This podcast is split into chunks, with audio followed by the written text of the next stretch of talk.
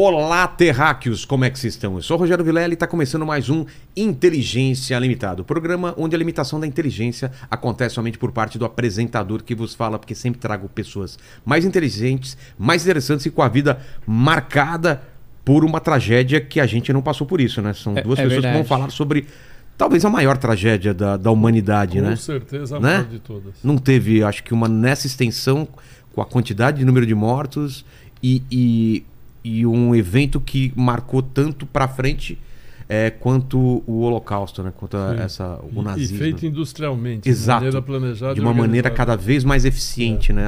Exatamente. Vamos falar sobre isso. É, Paquito, hoje é um programa especial. Hoje é dia Exatamente. 27. É, exatamente. A gente vai falar sobre isso, é um dia especial. E é só os membros que vão participar com perguntas, é, É, isso? hoje é o seguinte, você pode, se quiser ajudar a gente mandar um superchat pra nós, né? Mas hoje a gente vai dar preferência para as perguntas lá dos nossos membros, que já estão mandando pergunta pra gente lá no nosso grupo do Telegram. Exato. Então, Torne-se membro, então. exatamente, você quer participar para de todas as nossas programas, lives? pro- programas especiais, exatamente. Então, Exatamente. se você quiser mandar superchat e quiser ajudar o canal, fique à vontade. Mas eu queria falar com o, o Márcio Gabriel primeiro, porque hoje, dia 27, é importante. O que está se, o que tá se lembrando, se comemorando nesse dia? É, dia 27 de janeiro de 1945 foi quando as tropas soviéticas libertaram Auschwitz. Quem lembra do filme A Lista de Schindler? Sim. É que é mais ou menos aquela reprodução daquela cena, a cavalaria, a Tá. tropa soviética chegando no campo de Auschwitz. Os alemães já tinham abandonado o campo alguns dias antes, levando os prisioneiros que conseguiam ainda caminhar para continuarem sendo escravos nos campos da Alemanha. Abandonaram os que já estavam morrendo em, em- Auschwitz. Alguns milhares ainda conseguiram, eh, que ficaram no campo, conseguiram sobreviver. E aí as tropas soviéticas descobriram aquele horror que era Auschwitz. Então a ONU pegou essa data, 27 de janeiro, e transformou no Dia Mundial em memória às vítimas do Holocausto. Por isso que é comemorado ou celebrado, sei lá qual é a palavra certa, É. o termo, para o dia 27 de janeiro. Exatamente. E vamos falar sobre isso. É... Trouxeram um presente para mim? É, Eu sempre E- peço um presente aí de. Um presente inútil. Quem começar? Olha aqui. Uma Esse lata aqui, de uma leite lata. ninho, mas tá vazia. Vazia. É isso mesmo. Tem uma história, porém. Tem uma história? Qual que é? História é a seguinte: Oh, eu sou um dos sobreviventes do Holocausto e ah, Gabriel Gab- sim, Waldman. Gabriel Waldman. Waldman. Eu sou húngaro, nasci em 1938, bem um ano antes do começo da Segunda Guerra Mundial. E eh, quando chegamos em 1945, ah, houve a Batalha de Budapeste entre as so- tropas soviéticas e os nazistas. E ah, nós estávamos refugiados num porão, ah, só judeus, conseguimos fugir dos nazistas. E ah, minha mãe descobriu, eu tinha naquele tempo seis anos de idade, acho que nem isso ainda. Ah, minha mãe descobriu que eu estava com piolhos. Nossa. Ah, Isso era normal. Era Mas tem normal? dois tipos de piolhos. Piolhos de cabelo, que não são muito nocivos, são incômodos, mas não são muito nocivos. Mas tem os piolhos de corpo. E esses causam tifo. Ah, é? Sim. Eh, Essas coisas só descobre no meio da guerra, sabe? Entendi. E ahm, eu tinha piolhos de, de, de, de, corpo. Então, minha mãe tinha duas opções. Ela tinha, acho que 28, 29 graus abaixo de zero. Quer dizer, um frio absolutamente incalculável. E ahm, o que, que ela pode fazer? Ou ela não tinha água corrente, tudo isso não existia mais. Ou ela arriscava uma pneumonia ou morte por tifo. Nossa. Porque não tinha remédios. Remédios não existiam mais. E ela eh, decidiu que arriscava pneumonia. Ela encheu essa lata aqui, como se fosse essa lata, É. só que não tinha rótulo, só tinha essa Era cor. a parte- a parte essa cor prateada, aqui. é. É pra, pra parte prateada. Encheu de água gelada e me deu banho nisso. Nossa, seria como se fosse isso daqui, né? Exatamente, exatamente, isso mesmo. Isso mesmo. E Exato, gelado. inclusive o tamanho era mais nisso também, água gelada, eu nuzinho e ela me dando banho. Nossa, e colocando aqui. Matar os piolhos congelados. Não, né? não, não, não, não podia, porque não tinha mais água para abastecer. Só, só tinha isso de água. Nossa. Assim, que, que você tinha que mergulhar um pano, Sei. não me lembro o que era, várias vezes. Ah, tá. E, só E tirava. congelava os piolhos. É, Congelava os os piolhos, os piolhos morriam De frio. de frio. Exatamente. Que terror. E o incrível que pareça, eu sobrevivi mais essa. Exato. E tinha Como muitos outros que sobreviveram, mas essa era mais uma delas. Caramba. Não peguei pneumonia, e, mas eu nunca vou me esquecer, porque era uma coisa inesquecível. O frio que eu senti e foi, foi inesquecível. Mas enfim, sobrevivi, eu trouxe para você de presente. Obrigado. Gabriel. E eu? Isso aqui, é, eu lancei dois livros em Portugal. Gabriel não, Márcio, desculpa. É. Márcio. Lancei dois livros em Portugal ano passado, também sobre o Holocausto. E a, a portuguesa que me apresentou para editora em Portugal me deu esse imã de geladeira com, a- com as capinhas do livro. Olha que legal. E O Jardim dos O Animais. Jardim dos Animais é do principal escritor português que me ajudou na publicação e o livro do lado alpinista, Alpinista. é o livro que eu lancei em Portugal e no Brasil. E esses livros. Então até nós vamos te presentear o seguinte: Tá. este aqui, o Holocausto do Martin Gilbert, é um presente do Stand With Us Brasil. O Stand With Us Olha. Brasil ajudou na tradução. A história O- dos judeus da Europa na Segunda Guerra Mundial. É, o Martin Gilbert é, o, é um escritor, historiador inglês, um dos maiores especialistas no Holocausto no mundo. Esse livro é um tratado completo sobre o Holocausto. Quem conseguir ler o livro inteiro vai saber tudo, porque são, sei lá, 900 mil páginas, né? É. É um monte. O, o Maus também, história em quadrinhos, chegou a é, ler? eu li, li no é um lançamento. livro, deve ser obrigatório, É um né? livro Que- obrigatório, é um livro muito É. bom. E eu trouxe meus dois livros que eu já lancei no Brasil sobre a- o Holocausto. O Homem que Venceu Hitler é sobre uma polonesa, história é bacana. É, um garoto judeu de 16 anos se esconde na casa de uma polonesa para escapar dos nazistas. A polonesa tem 30 anos, está sozinha na guerra, que ficou viúva tal, e seduz o garoto. E eles têm um caso lá no, no apartamento escondido. Sim. Em determinado momento, o garoto acha que ele vai ser denunciado para os nazistas ele, e ele foge e vem parar no Brasil.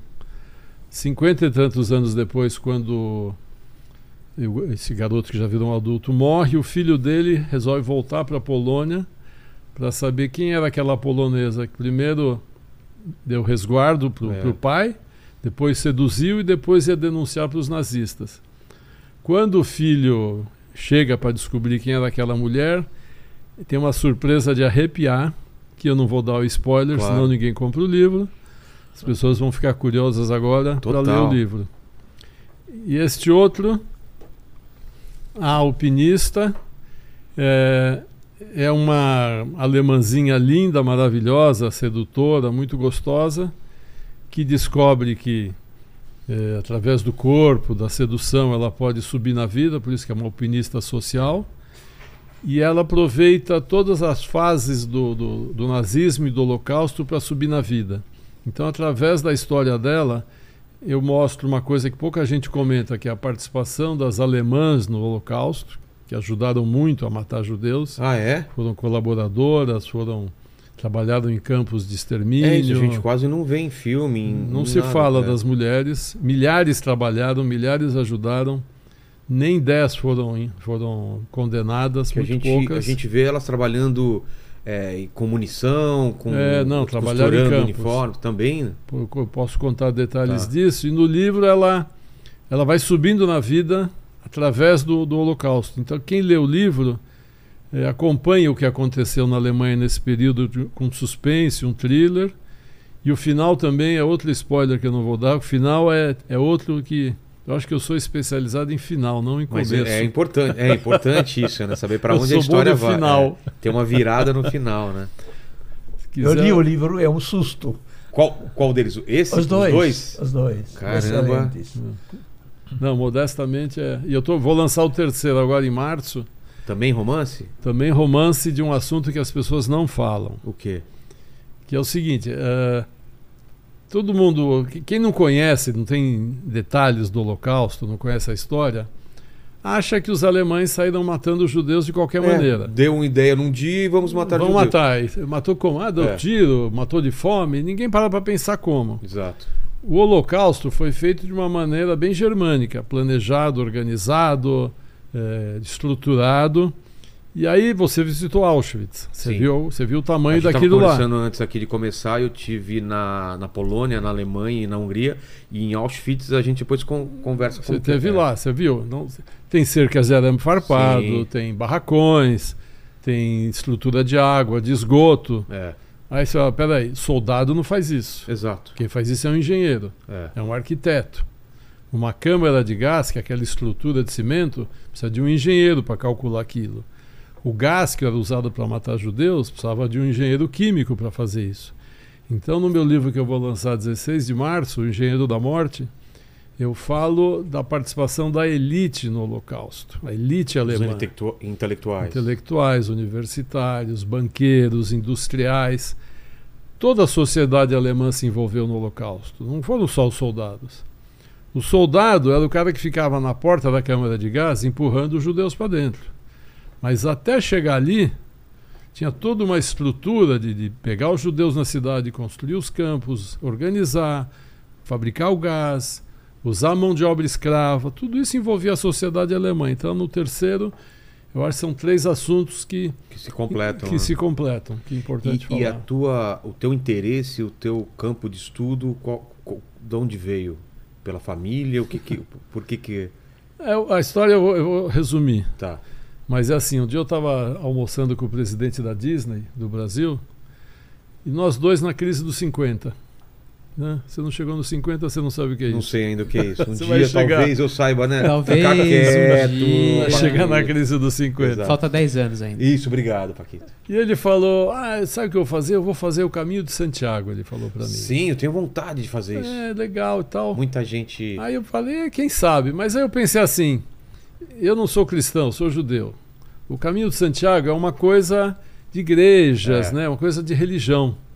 Falei, não tem nada a ver comigo. Aí eu lembrei de um evento mundial chamado Marcha da Vida, que é um evento que leva milhares de pessoas eh, em maio, abril mais ou menos, para a Polônia, para conhecer os campos nazistas na Polônia, que a maioria dos campos foram feitos na Polônia. Os alemães não queriam sujar o território deles. Ah, é por isso? Por isso que eram feitos na Polônia. Então, eu falei, eu vou documentar isso em livro e filme, porque eu era publicitário, sabia fazer livro, sabia escrever, tirar fotografia. E aí eu descobri que a, a marcha que eu ia documentar era a vigésima, é uma, um número redondo. Seria a maior marcha até então. Juntava com 60 anos do Estado de Israel. Então foi uma marcha muito grande, eu tive essa essa coincidência. No judaísmo não existe coincidência, a gente fala isso. É. Tudo está determinado a acontecer, as coisas não são por acaso. Aí eu fiz o livro e um filme e transmiti pela Rádio Eldorado a Marcha da Vida. Fiz um longa, um livro de fotos grande. A partir daí eu fiquei tão interessado que eu vendi minha agência de propaganda, comecei a conhecer sobreviventes, a entrevistar sobreviventes, e hoje eu só faço isso. Hoje a, a minha vida é dar voz aos sobreviventes. Resgatar essa história. Resgatar a história. Já fiz três longas, já fiz vários livros. Faço palestras com o Gabriel em escolas, universidades, para falar o que foi o nazismo, o Holocausto. E agora estou com essa campanha no ar, Obrigado Paulistanos, onde os sobreviventes agradecem à população de São Paulo terem sido bem recebidos. Sou curador do Memorial do Holocausto.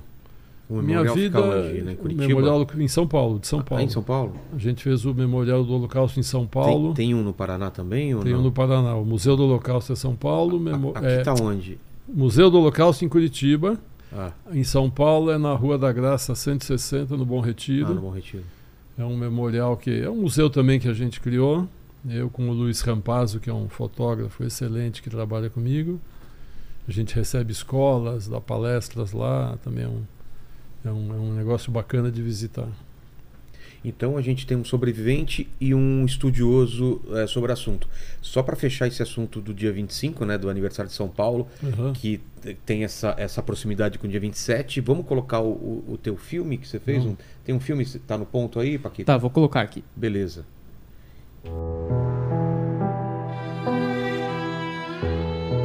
Nasci num campo de concentração nazista na Alemanha. E sobreviveu um terrível holocausto.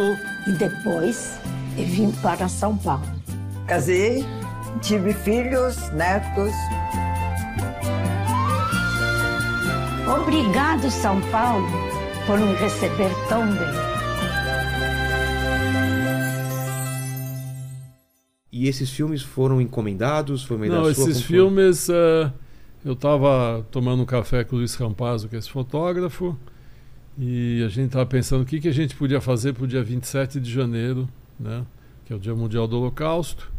Aí eu lembrei que dia 25 é aniversário da cidade. Exato. Aí eu juntei uma data com a outra e pensei, puxa, eu vou fazer uma, uma homenagem à população de São Paulo que recebeu sobreviventes de braços abertos. O Gabriel pode até te contar que antes da guerra, durante a guerra e depois da guerra na Europa, os judeus nunca são bem recebidos. Mesmo depois da- do Holocausto, depois da É guerra, mesmo? os judeus tiveram problemas na Europa. Então, eles não queriam mais ficar naquele continente sangrento e antissemita e começaram a procurar países no mundo que eles pudessem viver, que pudessem serem, ser recebidos. Principalmente nas Américas, África do Sul também foi gente, Austrália. No Brasil eles foram muito bem recebidos, isso é, eles têm um carinho imenso pela população, porque aqui eles puderam continuar sendo judeus, nunca tiveram perseguição, nunca sofreram preconceito, puderam estudar. Na Europa, o Gabriel até te explica, não, é, não eram todos os judeus que podiam ir para as faculdades na Europa. Explica para ele, é, Gabriel, por- os números claustros. Números clausos. Ahm, seguinte, um dos, ahm, uma das iniciativas do eh, nazismo na, na, no- na Europa foi que eles limitaram o número de alunos que podiam entrar em faculdades. Eh, não podiam ser maior percentualmente do que os, os percentagem de judeus dentro da população total. Entendi. Então eh, é uma espécie de eh, limite, Controle. uma barreira É. para os judeus se progredirem. Então, se tinha 3%, Isso. 3% de judeus na população, era só 3% que poderiam estudar. Poder ser, exatamente. Ocupar as E antes não era assim, porque o judeu queria estudar, ia para a faculdade. Quando o antissemitismo cresceu muito, eles, em muitos países da Europa, Cortaram. isso começou a ser. A, a, é a cota ao contrário. São as Contrário. cotas ao contrário. Ah, tá. É uma, Certo. em vez de garantir, você reduz. Reduz, Reduz, exatamente. entendi. Veja bem, quando Napoleão chegou ao poder na França, ele libertou os judeus. Foi ele a libertador dos judeus, por assim dizer. Porque os judeus, antes disso, eram considerados eh, cidadãos de oitava categoria. Ah, é? Certo. Éramos guetos, época dos guetos. Eram colocados em, um- em uns bairros. bairros exato, específicos. Vez em quando havia um pogrom outro, né? Pogrom são os linchamentos de judeus. Ah, é? Sim. Pogrom. Um, pogrom. Pogrom. Pogrom. Pogrom é uma palavra russa que significa ataque, violência, que no leste europeu acontecia muito isso. De repente, um grupo lá de lituanos ou de ucranianos enchia a cara. Vamos nos divertir? Vamos. Como é que a gente vai se divertir? Atacando o bairro judeu. Nossa. É. Estuprava as mulheres, batia nos homens, botava fogo nas sinagogas. Isso era uma diversão de fim de semana na É. Europa do Leste. Chamava pogrom. É, pois é. Então, como tinha. Era Napoleão cultural. libertou. Era, era considerado uma raça inferior já? Sim, sim. Antes do nazismo, então? Muito antes, muito antes. Nossa, não sabia. Eles não eram cidadãos do país. Ah, entendi. O, o- o judeu podia estar 20 gerações na Não- Alemanha. nunca ele seria- era judeu. Tá. Na Nunca França, era a mesma coisa. Mesma coisa, entendi. Veja bem, o antissemitismo surgiu junto com o semitismo. Quando os judeus apareceram no mundo, isso 5 mil anos, por, há mais de 5 mil anos ah, ah, atrás, ahm, eles trouxeram consigo, eram tribos, tribos nômades. Sei. E eles entraram na isso na época da Mesopotâmia, ainda na região de Iraque, Egito, tudo mais. Eles entraram com cultura absolutamente inaudita. Estou falando agora na mentalidade da época, Claro. certo? Quer dizer, uma coisa que, em primeiro lugar, o que que é isso de acreditar em Deus único? Isso não existe. Era, é, É era tudo politeísmo, certo? Outra coisa, eles recusaram a dobrar os joelhos diante dos sátrapas, as, as famílias reinantes da, do Iraque, região de Babi- Babilônia, diante dos faraós e daí para frente. Então era um, um povo, digamos, eh, orgulhoso, eh, que, que, que convidava o ódio e, digamos, o desprezo dos demais povos. Só que tem um detalhe. Eles trouxeram para o mundo as três maiores religiões do Ocidente. Exato. O próprio judaísmo, o cristianismo e a religião muçulmana. É. Certo? Quer dizer, a insolência judaica trouxe essas consequências. Mas isso ninguém lembra. O que as pessoas lembram é que os judeus são diferentes. Exato, desde o começo. Desde o começo. Mas eu vou. eu- vamos começar então, Gabriel, para dar um, um certo contexto e depois a gente falar sobre a guerra e a ascensão do, do, do Hitler, do nazismo. Você nasce onde e como era a, a Hungria que você nasce? E como que estava? Eu nasci em 1938, na Hungria, em Budapeste. E eh, quando eu nasci, a Hungria já estava ah, governada por um governo fascista. É. Agora, não vamos confundir nazismo com fascismo. Qual é a diferença? A diferença é que, é, digamos, não existia aquela política e aquela religião, vamos chamar assim, racial que Tá. tinha na Alemanha. Certo? Na Alemanha, o judeu era considerado como um ser absolutamente inferior que tinha a ser extinto. Tá. Na Hungria, Na Hungria eram isso. fascistas, tinham números clausos sobre o qual Sim, os Marx se guetos, é. refletiu, tinham guetos também já existiam, mas não era uma perseguição, digamos, violenta. De vez em quando havia pogroms, Tá. havia esses linchamentos, mas digamos era perfeitamente possível conviver com isso Entendi. certo? E ahm, as coisas começaram, digamos, devagarzinho. Os judeus não podiam ser soldados, tinham que fazer parte de brigadas de trabalho, que eram praticamente trabalho escravo, né? cavando trincheiras e tudo mais lá na frente russa. Eram obrigados. Obrigado, sim, obrigado. Meu pai foi, fazia parte disso. Andar nos campos uma vez tinha mina. Ah, é? Sim, Sim, também isso. Sim. Escavavam trincheiras, andavam eh, onde tinha mina para explodir as minas para os soldados poderem avançar. Isso é caso extremo, mas acontecia também. E eh, tinha fome, frio, tudo isso que eles passaram. Entendi, Quer dizer, uma espécie de pré-campo de concentração. entendi. Certo? E ahm, eu, na- nasci numa família de classe média. E, eh, tinha irmãos? não, não tinha. Filho único? Filho único, exatamente. E ahm, aí as coisas eram aceitáveis, apesar que o meu pai já estava aí na frente e tudo mais, mas aceitáveis até 1944, especificamente fevereiro de 44, quando os alemães descobriram que a Hungria ia pular fora da guerra, porque a, a Hungria colaborava com a Alemanha Na primeira? na Segunda Guerra Mundial. Ah, na Na Segunda. Segunda Guerra Mundial. Eles eram aliados da Alemanha, só que não permitiram, por exemplo, que os judeus da Hungria fossem deportados na Alemanha ou na Polônia em campos de concentração. O almirante Horthy, que governava a Hungria, tinha uma expressão, dizia o seguinte, eu sei, falava para Hitler, eu sei que os judeus, são os, os judeus são os porcos, mas são os nossos porcos. Então, com isso, ele não deixava que os judeus Isso fossem criou, e isso criou um atrito entre, entre Alemanha Hitler e a- Hitler, exatamente a tá. Hungria. E em 44, fevereiro, a gente já sabia, todo mundo já sabia que a guerra, ia terminar. Ah, é? E a Romênia pulou fora da guerra. Fez paz em separado com a Rússia e com os aliados. Os alemães ficaram muito ressabiados com isso. E os alemães foram pegos de surpresa Ah, é? com isso. Porque a Romênia também era aliado da Alemanha. E ficaram de olho na Hungria. E, de fato, os húngaros também queriam fazer a mesma coisa. Os alemães descobriram, invadiram a Hungria e depuseram o governo 40 Horthy. em 44. 44 de fevereiro. Tá. Depuseram os, os fascistas húngaros e tomaram o poder. Aí a Alemanha entrou para valer na. na Aí entraram para valer. Aí não tinha mais escapatórios. E tinha duas categorias. Os do interior, os judeus do interior, foram imediatamente transportados para a Polônia, a grande, a esmagadora maioria deles. E ah, porque o transporte era mais fácil, a logística era mais fácil. E outra coisa, uma cidade de 50, 70, 80 mil habitantes, bastava um antissemita para denunciar todos os judeus da cidade. Todo mundo se conhecia. Exato. Entende? Quer dizer, estou falando um eh, alegoricamente. Claro. Os poucos bastavam. E então os judeus húngaros do interior não escaparam. Eh, Meu pai era do interior. E a família dele era uma família numerosa, tem os tios, tios, uh, tias, tios, uh, meus avós, penca de primos e daí para frente.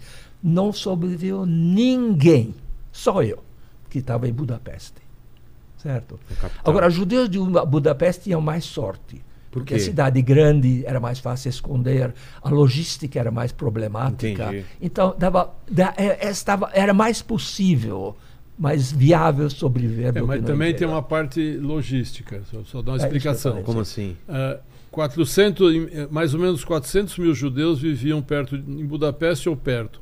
Os outros 400 mil que viviam no interior, como ele falou. Tá. Então, os 400 mil judeus do interior foram logo mandados para Auschwitz e, e mortos em quatro meses. Os trens chegavam, Nossa. chegavam, chegavam, os judeus iam direto para a câmara de gás. 400 mil judeus foram mortos em quatro meses. 400 mil judeus húngaros, Húngaros. foram mortos em quatro meses.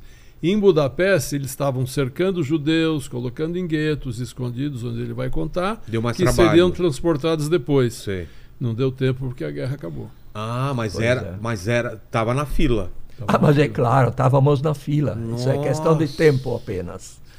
Mas vocês tinham essa noção de que o relógio estava andando ou vocês estavam tão dentro do problema que não conseguiam? Sabiam, por exemplo, dos 400 mil que tinham sido mortos ou isso não chegava? Chegava a notícia, sim, alguns acreditavam, outros não. Ah, é? Sabe como é? Porque não, não era, não saía no jornal isso, né? Não, não É, tinha. não, claro que não. Era, era como? Era boca a boca. Então, isso que ele fala, t- tinha gente que conseguiu e tinha gente que, dizer, tinha um gueto, vamos dizer, tinha um gueto na Polônia. Certo. Os judeus estavam presos e iam aos poucos sendo transportados de trem para os campos de extermínio ou trabalhos forçados. Às vezes alguém conseguia fugir. Hum. Se ele ficasse no meio dos cristãos, ele seria preso de novo. Então ele ah, fugia do vagão ou do campo e voltava para o gueto, para ficar entre, entre os- eles. E ele falava: Olha, a gente não pode entrar no trem porque estão matando a gente assim, assim, assim. Muitas pessoas, como ele diz assim, esse cara tá louco, É. não é possível. Outros queriam não acreditar. Entendi. Dizem que o próprio Oscar Schindler, do filme, esteve na Hungria e ele trouxe a notícia, um daqueles que trouxeram a notícia para a Hungria foi o Oscar Schindler. Não sei, eu não, não, não acompanhei Tá. isso, mas eu sei que isso- é- essa, esse rumor exis- existia. certo? Entendi.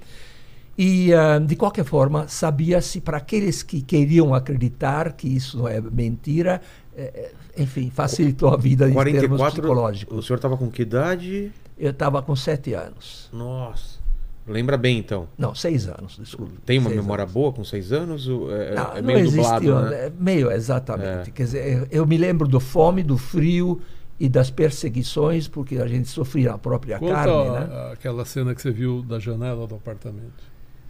Como? Bom, o negócio é o seguinte, é difícil falar sobre isso, sabe? Hum.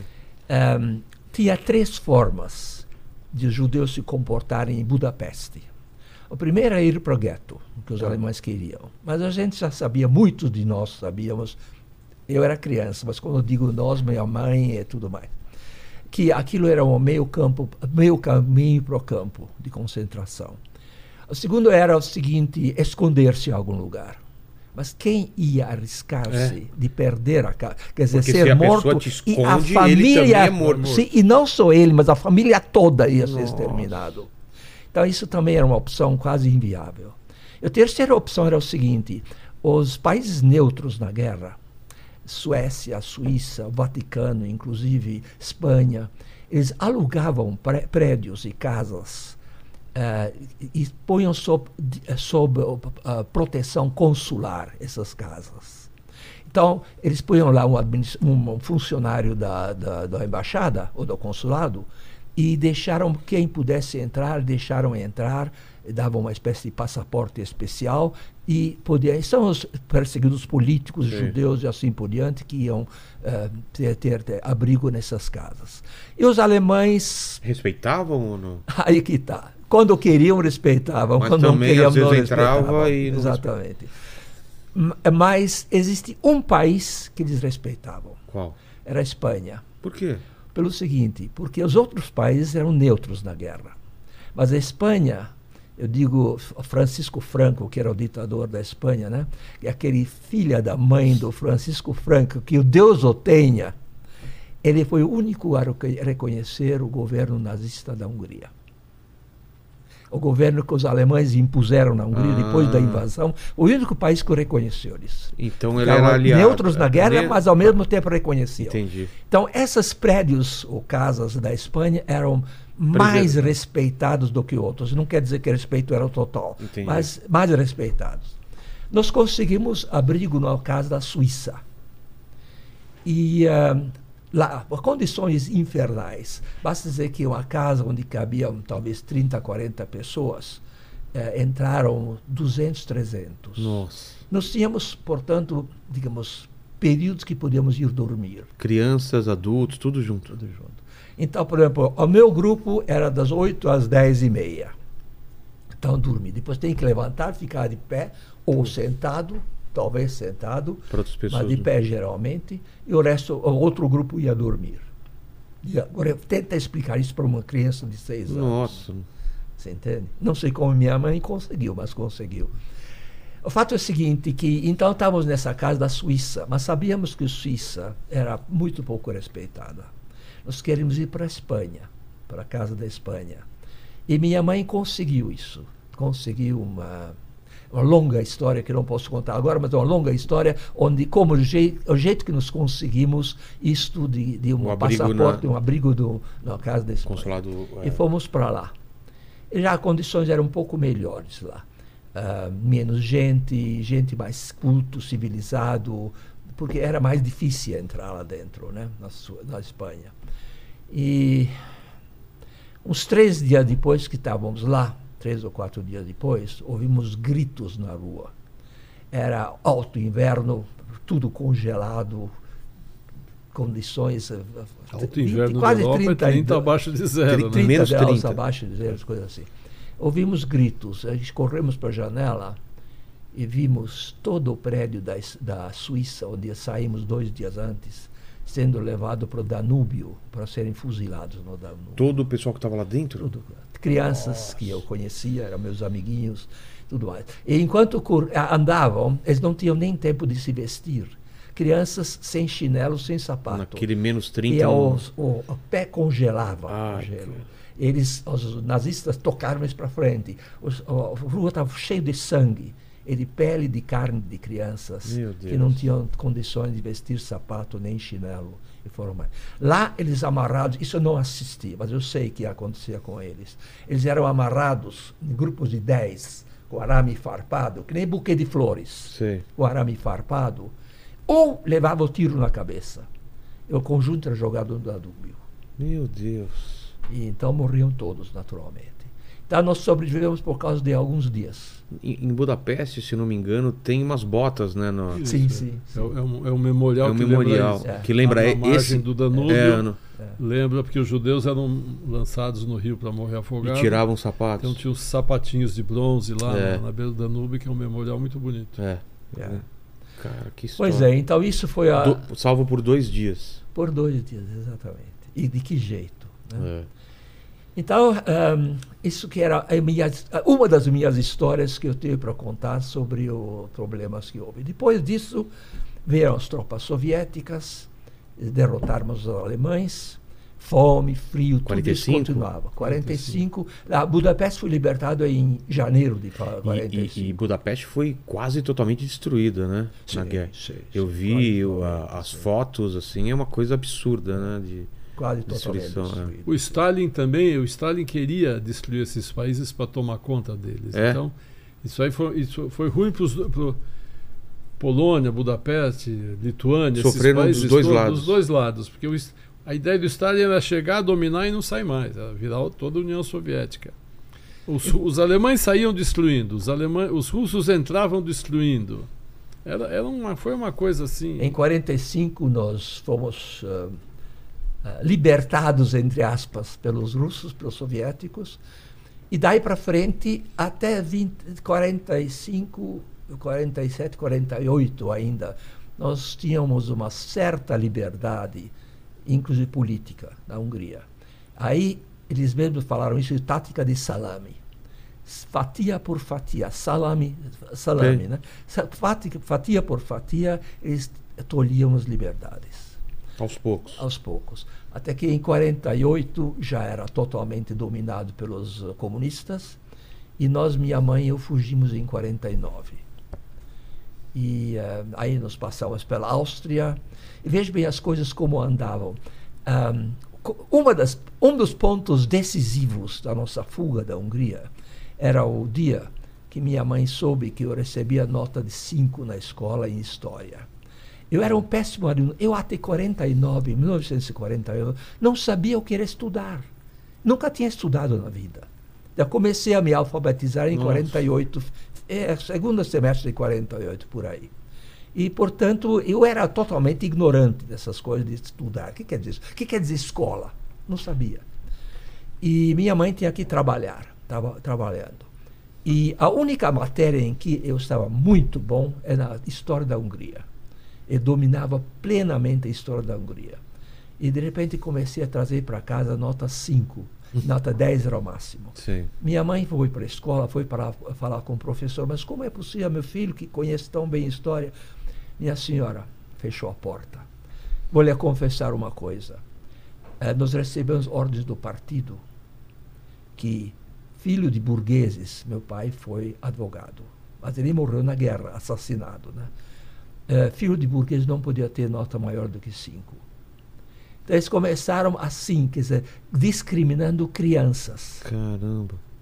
E aí minha mãe, ah é? Tá bom, então vamos ver isso. Aí ela decidiu fugir. Quer dizer, não só por isso, obviamente, mas um dos motivos foi isso. Ela entendeu, né? É que claro, que- porque não podia mais ser eh, entrar em Se universidade, destacar, é. não isso estava fora de questão.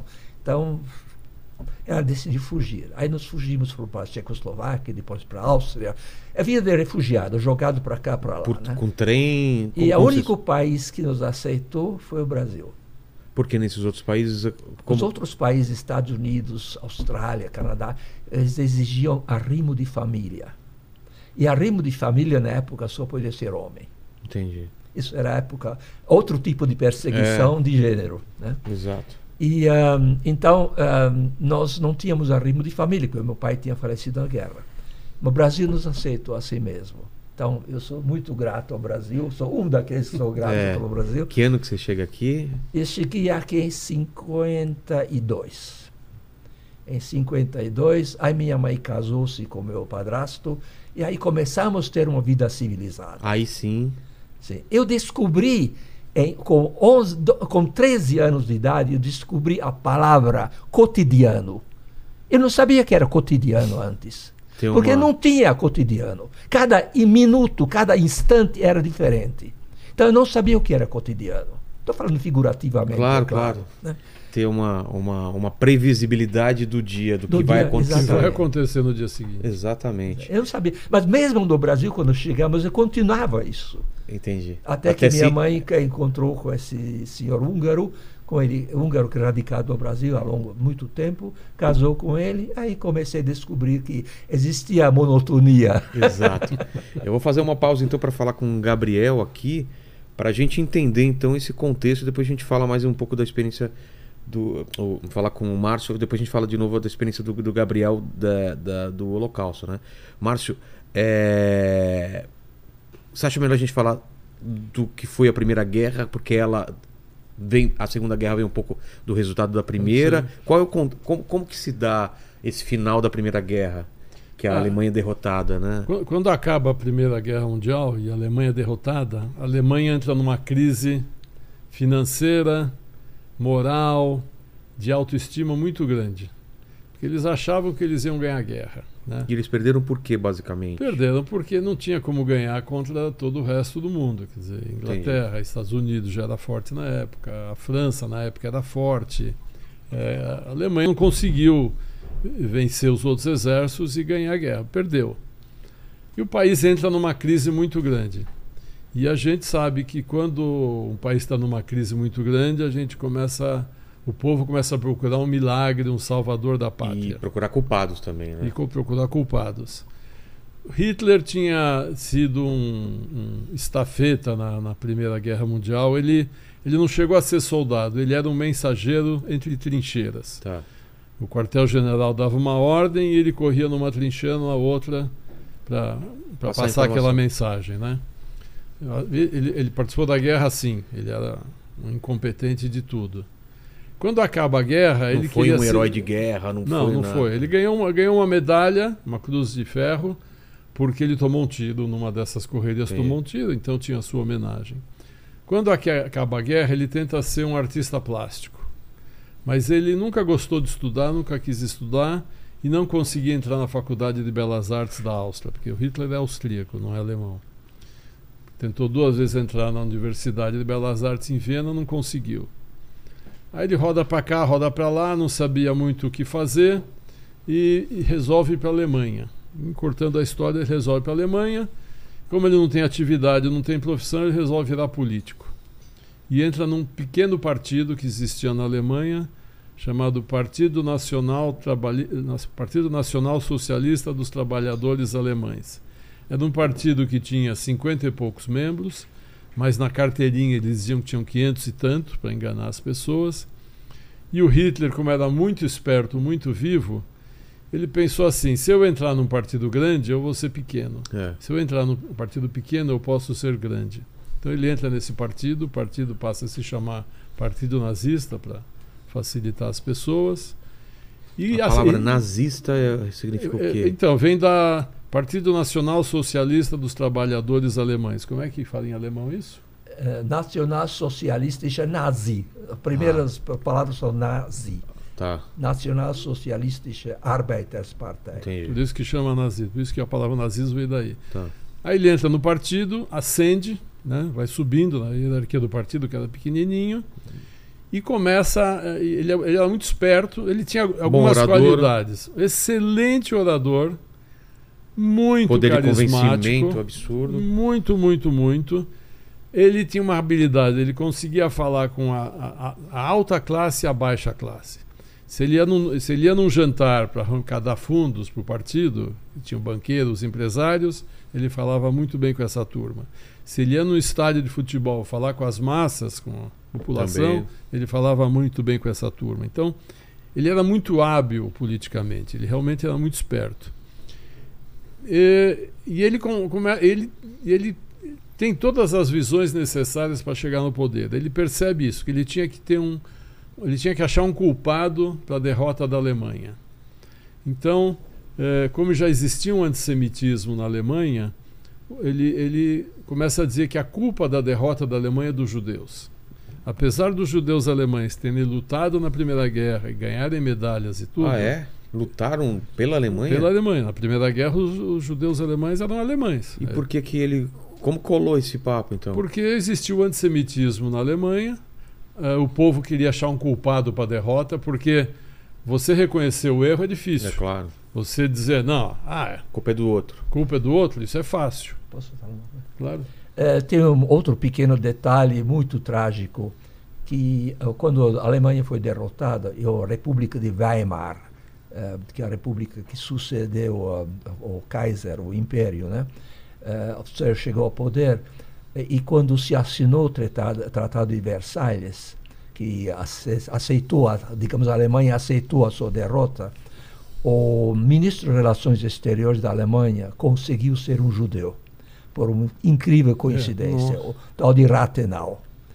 E então foi mais fácil ainda para Hitler culpar os judeus, porque tinha uma agora Uma figura. ele, ele não falava que o, o- o, digamos o, o, pre- o pre- o presidente da, da Alemanha de, depois da guerra, da Primeira Guerra Mundial, era um famoso general Hindenburg que, que realmente ordenava tudo isso. Se entende? Mas a culpa ele botava no Rathenau. Botaram nos judeus, a culpa Entendi. era dos judeus. Judeus. Então, a Alemanha eh, então achou o culpado para a derrota, os judeus. Como que ele falava isso? Ele Em- falava Em abertamente. discursos, que em... os judeus eram quinta coluna, que quando eles estavam no exército, eles atacavam o próprio exército Nossa. alemão, que atacavam por trás, que passavam ordens para os inimigos. Ele cria fake news que ele quer. Fake news não surgiu Isso, há isso, pouco tempo. A fake é. news tem há muito tempo. isso a galera começa a comprar essa Isso ideia. eles compram porque eles também. eh, Existiu antissemitismo latente na Alemanha. Entendi. Depois, eh, eh, com a derrota da Alemanha, ela tem que pagar uma indenização muito grande para quem venceu a guerra, porque, porque ela que causou a guerra. Então, a Alemanha se endivida muito, a economia alemã vai para o buraco, depois vem a crise de 29 no mundo, que também leva o mundo inteiro para o buraco. A Alemanha fica numa situação muito ruim. A culpa de quem? Dos judeus e depois ele também começa a culpar os comunistas. Ah, é? Culpava os dois, comunistas e judeus, mas principalmente os judeus. Tinham, tinham negros também? Não tinha negro na Alemanha nessa época, Ciganos? Ciganos tinha, mas não entrava nesse momento, não. Eles não se preocupavam com os ciganos. Tá. nesse- Os culpados por... eram os judeus, porque ele dizia que os judeus dominavam o mundo, tem essa mentira eterna de que os judeus dominam o mundo. E, e quando, na verdade, a Alemanha, 0,8% da população alemã eram judeus. A Alemanha, na época, Zero, tinha é muito 65 pouco. milhões de habitantes e 600 mil judeus. Espalhados por toda a. Alemanha. Espalhado pela Alemanha. Tá. Mas a culpa é da, da derrota dos alemães. Por que, que nós estamos na crise financeira? Os judeus. É. Como é que a gente faz? Tem que culpar os judeus. e tal. Aí ele- E com isso ele começa a subir. O partido nazista vai ganhando poder. Aí acontece coisa aqui, golpes daqui e dali. Em 33, o partido nazista conquista 30% das cadeiras do parlamento Um alemão. partido pequeno, Pequeno consegue... cresce por causa disso, porque Ah, ele. tá. Nós, eh, nós perdemos a guerra. Ele dá uma resposta que o pessoal estava querendo. Queria ouvir. É. Con- Contava fake news que ele queria, mentira que ele queria, e o povo comprava que precisava comprar. E ele passou a se- ser considerado o salvador da pátria. Ele era o, o grande homem que podia salvar a Alemanha. Passou a ser idolatrado. E ele tinha um marketing sensacional. Aquele bigodinho ridículo dele era uma marca registrada. É. O cabelinho que caía na testa. Ele ensaiava os discursos na frente do espelho. Ele era um ator. Ele, ele, ele realmente era brilhante nisso. E ele se cercou, ele pegou o Joseph Goebbels, era um jornalista muito talentoso, que administrava toda a propaganda dele. Então, Poderosa, né? poderosíssima. Televisão, Ele televisão fala- tinha rádio, jornal, Ele cinema, que, que uma, teatro. uma mentira repetida muitas Às vezes, vezes vira- acaba sendo É, verdade. exatamente. Isso o próprio Hitler já falava antes. É mesmo? É. Se você falar, se você mentir, mentir, mentir, as pessoas eventualmente vão começar a acreditar. Entendi.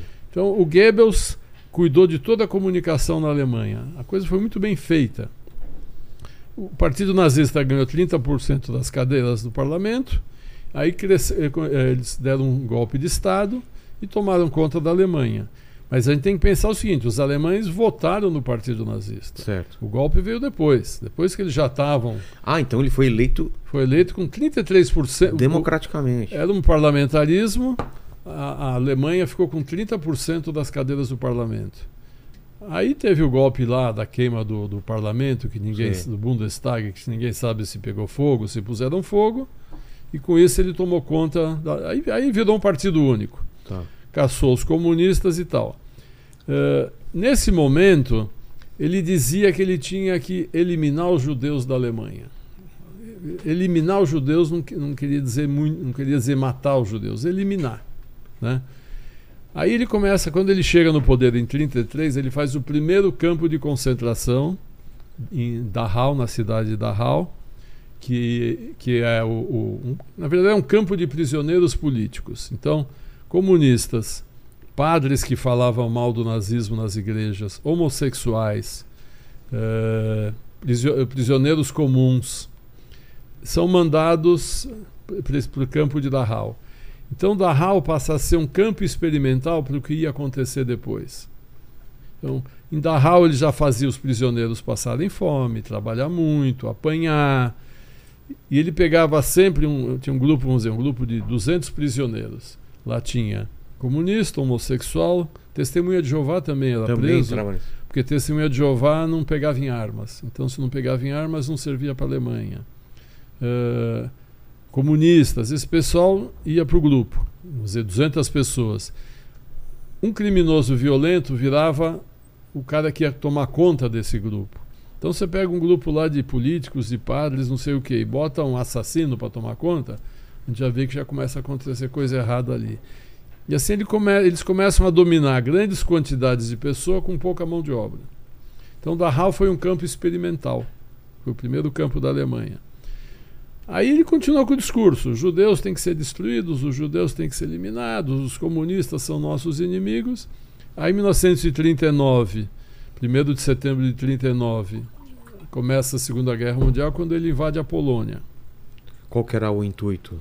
Era da Polônia e chegar até a Rússia. Era expandir Era para um negócio chamado Lebensraum. Então, em 1 de setembro de 1939, a Alemanha invade a Polônia. Por quê? Uh, existe uma, um, um, estudo, uma teoria na Alemanha chamado Lebensraum, que é conquista do espaço vital. Tá. Isso foi feito, não lembro se era o historiador, um, um filósofo alemão, que criou essa, essa palavra Lebensraum, que é o espaço vital, que dizia o seguinte: a Alemanha era um país pequeno, com 65 milhões de habitantes, precisava espaço para crescer. O que, que seria esse espaço? As terras férteis do leste europeu. Polônia, Hungria, os países bálticos eh, e a Rússia, inclusive. Que era um terreno bom. Os e... terrenos bons, bons para agricultura. E lá, então, eles iam fazer fazendas para os alemães. Eles iam conquistar. Entendi. Acabar com a população local e, e tomar conta do lugar. Porque os eslavos também eram considerados inferiores. No nazismo existiu uma escala que eles criaram uma escala de, de, de eugenia que não existe nunca, aonde os arianos, que são os alemães, estão no topo da pirâmide, embaixo vem o, o pessoal da, da, da, Escandinávia, os nórdicos, Sim. e vai baixando, baixando. Na penúltima linha são os eslavos e na última linha são os, os judeus. judeus. e os ciganos. Os eslavos eh, seriam, seriam Seria de qual países? Polônia, Rússia, Rússia ah, tá. Ucrânia, tá. esse pessoal do leste europeu, né? Tá. Então, que, inclusive existia um plano de todos os eslavos iam virar escravos, iam, ah, é? Iam trabalhar para os alemães. Então começa a Primeira Guerra invadindo a segunda, começa a Segunda Guerra invadindo a Polônia.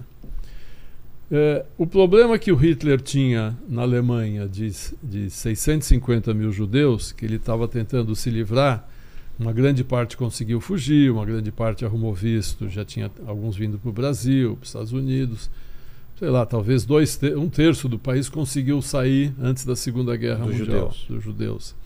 Quando ele chega na Polônia, a Polônia tinha 3 milhões e 300 mil judeus. Era a maior população da, da, do leste? Ainda a Rússia era maior ainda. Da Rússia era maior, tá. Mas se ele já tinha um problema com 600 Nossa. mil, agora ele passou a ter 3 milhões e 300 mil.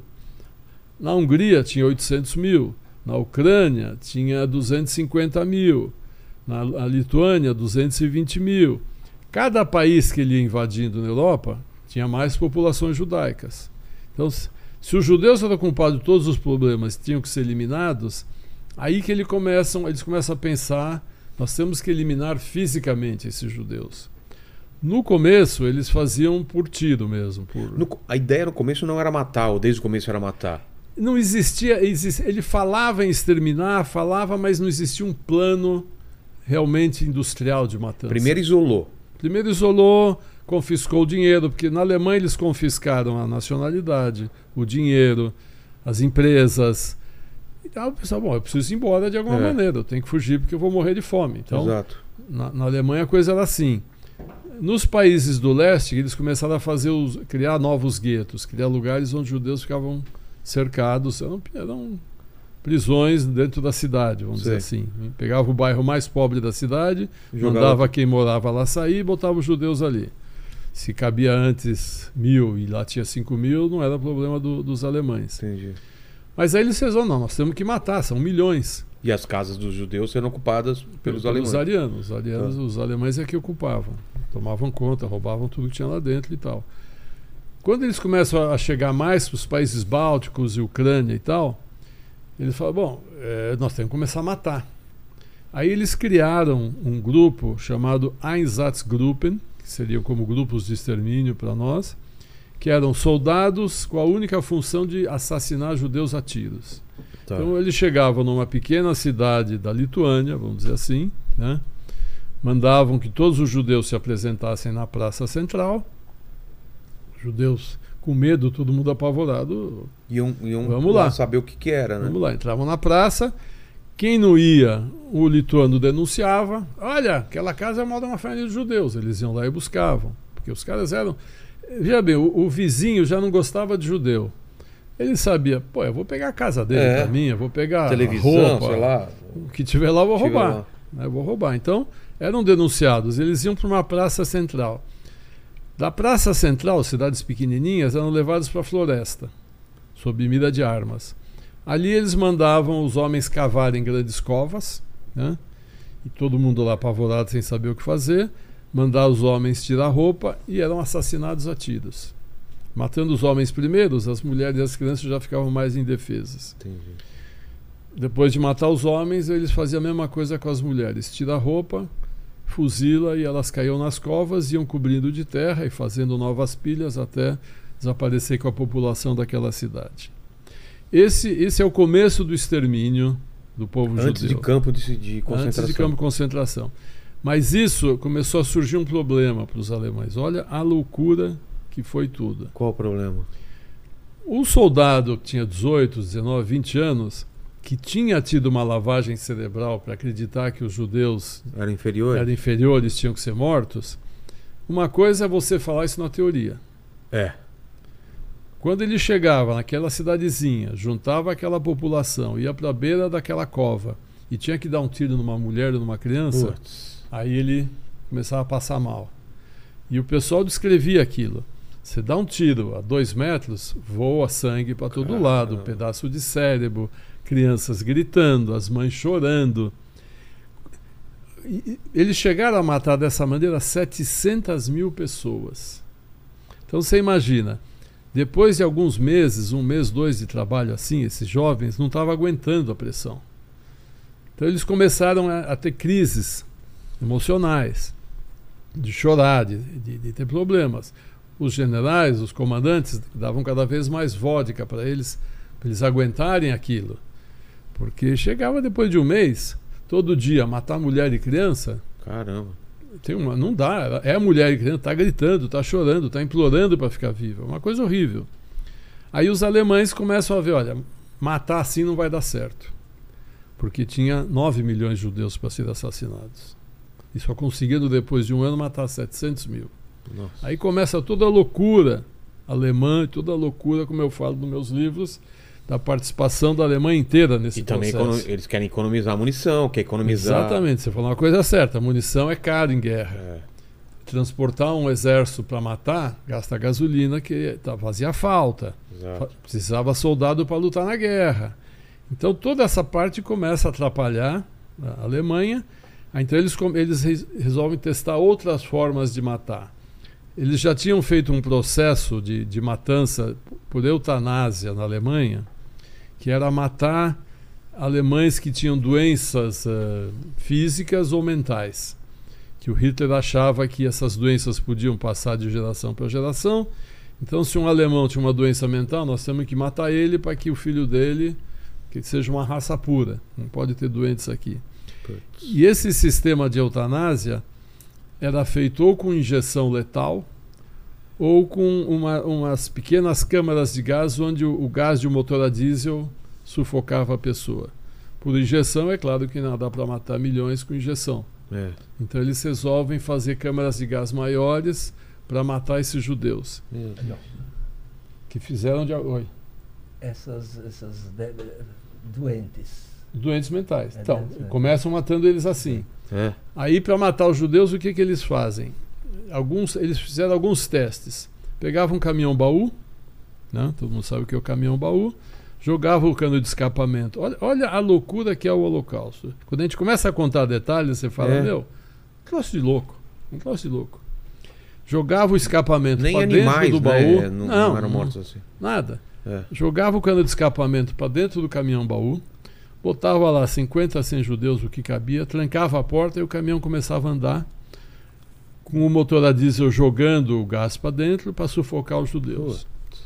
Bom, o motorista ficava ouvindo as pessoas batendo, gritando, me tira daqui. Tinha caminhão que capotava, porque ele fazia a curva e todo mundo caía para um lado, o caminhão capotava. Quando abria, ali era uma coisa horrorosa. E estava gastando óleo diesel. Pô, isso aí não funciona. É. Aí fizeram câmeras paradas. Treblinka, por exemplo, era um campo de, de, de- de extermínio que funcionou perto de, de, de Varsóvia, fica a uma hora de Varsóvia. Treblinka Na funcionou Polônia. na Polônia, uma cidade da Polônia, Treblinka. Treblinka funcionou pouco menos, pouco mais de um ano. 850 mil judeus foram assassinados lá em 10, 15, me- 10 11 meses. As pessoas desciam do trem, lá tinha essas câmeras de gás eh, de cimento, também com os motores a diesel, as pessoas chegavam, iam entrando e iam morrendo sufocadas. né? Como o caminhão não estava andando, dava certo, mas estava gastando óleo diesel. É. Né? E aí os cadáveres eram queimados ao ar livre do lado de fora. Você imagina o fedor que era aquilo lá.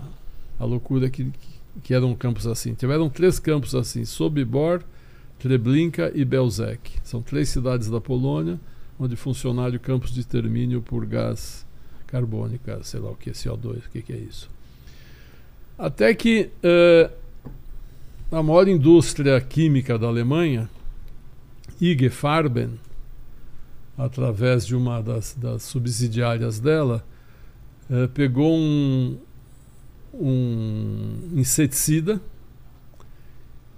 adaptou a fórmula para matar seres humanos. É isso que eu descrevo no meu, no, no meu novo livro, Engenheiro da Morte. Era para matar. O... Era para matar piolho, para matar pernilongo e tal, esse gás. Chamava Zyklon. Zyklon é ciclone em alemão. Aí os engenheiros da, da, dessa fábrica falaram: ah, nós vamos adaptar esse gás para matar seres humanos. Me emprestem seis, olha, olha a loucura, me emprestem 600 soldados russos para eu testar de cobaia. Então pegaram 600 prisioneiros russos Nossa. do campo de Auschwitz e fizeram testes até a fórmula ficar boa para matar seres humanos em o 20 mais, minutos. E o mais rápido possível. Mais eficiência, mais barato e tudo mais. É daí que surgiram as câmaras de gás que a gente ouve falar. Por que, que o Zyklon era bom? Porque o Zyklon eram cristalzinhos. Zyklon não era nem gás nem líquido. Então, para transportar, não tinha risco de explosão, de vazamento. O Zyklon, quando entra em contato com o ar, ele gaseifica, cristalzinho gaseifica, aí vira aquele gás que as pessoas respiravam e morriam em 20 minutos. É daí que surgem as câmaras de gás que a gente visita em Auschwitz, visita em alguns campos, é. que a gente vê a produção industrial. Quando começam a matar com Zyklon, Auschwitz tinha cinco câmaras de gás grandes, a produção é tão grande, é tão rápida a morte, que não dava mais para queimar os cadáveres ao ar livre. Por quê? Porque, Porque era, muito uma... cadáver, surgindo um fedor insuportável. Ah, tá. Aí que eles chegam nos crematórios, que as pessoas também ouvem falar nos crematórios, dos, campos, dos campos de concentração. Tinha uma, uma indústria alemã que fazia fornos de pizza, forno de pão e Sim. forno crematório, que oferece para os nazistas: olha, eu posso fabricar fornos potentes, grandes, onde vocês podem queimar os cadáveres com mais rapidez. Então tudo foi. A indústria alemã foi colaborando foi nesse conivente. sistema, foi conivente porque ganhava dinheiro. É vendiam o Zyklon, vendiam os fornos. Os campos de concentração eram cercados de arame farpado, três, quatro fileiras, vendiam alguém aço. Tinha fazer, pra, é. Alguém tinha que fabricar. E tudo custava. Claro. Quando um comandante alemão nazista era chamado para fazer um campo de concentração, que o Himmler, que era o chefe dessa, da SS que cuidava dessa área, olha, nós vamos na, na cidade, sei lá, vamos chamar, cidade de Vostochova, na Polônia. Nós vamos fazer um campo de, de, de trabalhos forçados de extermínio que vai receber 80 mil pessoas. Aí o comandante chamava um arquiteto, um engenheiro, fazia o projeto, quanto vai precisar de arame farpado, Cimento, encanamento, né? luz, água, assim e tal. Quanto vai custar isso aqui? 500 mil marcos. Ele ia no banco alemão, Deutsche Bank, pegava um financiamento de 500 mil marcos para construir o campo. Só que ele tinha que pagar o banco. É. Como é que ele pagava o banco? Os alemães falavam para os judeus, quando iam para os transportes, vocês só podem levar uma mala, coloque o que vocês têm de maior valor. Putz. Aí o cara botava uma joia, um caçal é. de prata, o um casaco de pele, o que ele tivesse, e levava. Quando os trens paravam nas estações do, dos campos e os judeus embarcavam, eles diziam: você escreve na mala seu nome, a cidade que você veio, que depois você vai, quando, na barraca, você vai receber sua mala como se fosse um hotel. Sim. O cara era morto, virava escravo, a mala ia para um outro, um outro lugar, roubavam tudo que tinha naquela mala. Era separado o que era jóia, o que era não sei o que e tal. E levado para a Alemanha, os sapatos, as roupas eram reformadas e vendidos na Alemanha para os alemães usarem. As joias de ouro eram derretidas porque precisavam de ouro para financiar a guerra. Os judeus, depois que morriam, arrancavam os dentes de ouro para transformar em barras Nossa. de ouro. É, os cabelos, você visitou Auschwitz, você viu os É. cabelos, você viu os óculos, você viu os sapatos, você viu toneladas e toneladas. É. Você sabe por que, que tinha os cabelos? Não. Então, quando, quando os soviéticos libertaram Auschwitz em 27 de janeiro, abriram aqueles barracões e caíram toneladas e toneladas de cabelo humano. Que- Também os, É. soviéticos não entendiam também o que, que era aquilo. Aí descobriram que era dos prisioneiros que iam chegando, o cabelo era usado como material térmico de submarino. O submarino era forrado com isso para material térmico e para estofamento de tanques de guerra e de aviões de guerra. Então, até o Nossa. cabelo dos judeus era usado, né, nada se perdia. Em Majdanek, que é um campo que está intacto, porque os, os soviéticos chegaram rápido, os, os alemães fugiram muito rápido, em Majdanek encontraram notas fiscais de venda de cabelo humano. Tem lá, não sei quantas toneladas de cabelo, tantos marcos. Porque era, Meu era Deus. vendido como uma mercadoria. Que absurdo. É- é esse, isso é o holocausto que as pessoas não têm ideia. É. Por isso que a gente fala hoje. Tem gente falando que não, não foi bem assim, não É, aconteceu. quem fala que não é, estudou É. para saber a verdade para poder inventar mentira. Então é, a gente sabe que. Agora, o que, o que espanta, o que assusta, é que ah, a coisa foi feita de uma maneira tão, tão industrial, Tão tão, organizada, tão fria. Por isso que a gente fala que não pode comparar o Holocausto com nada. É. Você não pode comparar o Holocausto com nenhum outro tipo de massacre, Porque não tinham a de mínima genocídio, porque nada foi de feito assim. defesa. E não sabiam, né? Alguns sabiam, Porque- a maioria não sabia. Eu vou falar da minha, da minha experiência, Márcio. Quando eu fui lá em Auschwitz, a coisa que mais me chamou a atenção são aquelas fotos dos prisioneiros nas Isso. paredes. Isso. Eles não estão aterrorizados, não tão tristes. Aí eu perguntei e falaram que aquela foto era tirada logo quando ele chegava, né? Sim. Então eles não sabiam nada do que ia acontecer lá.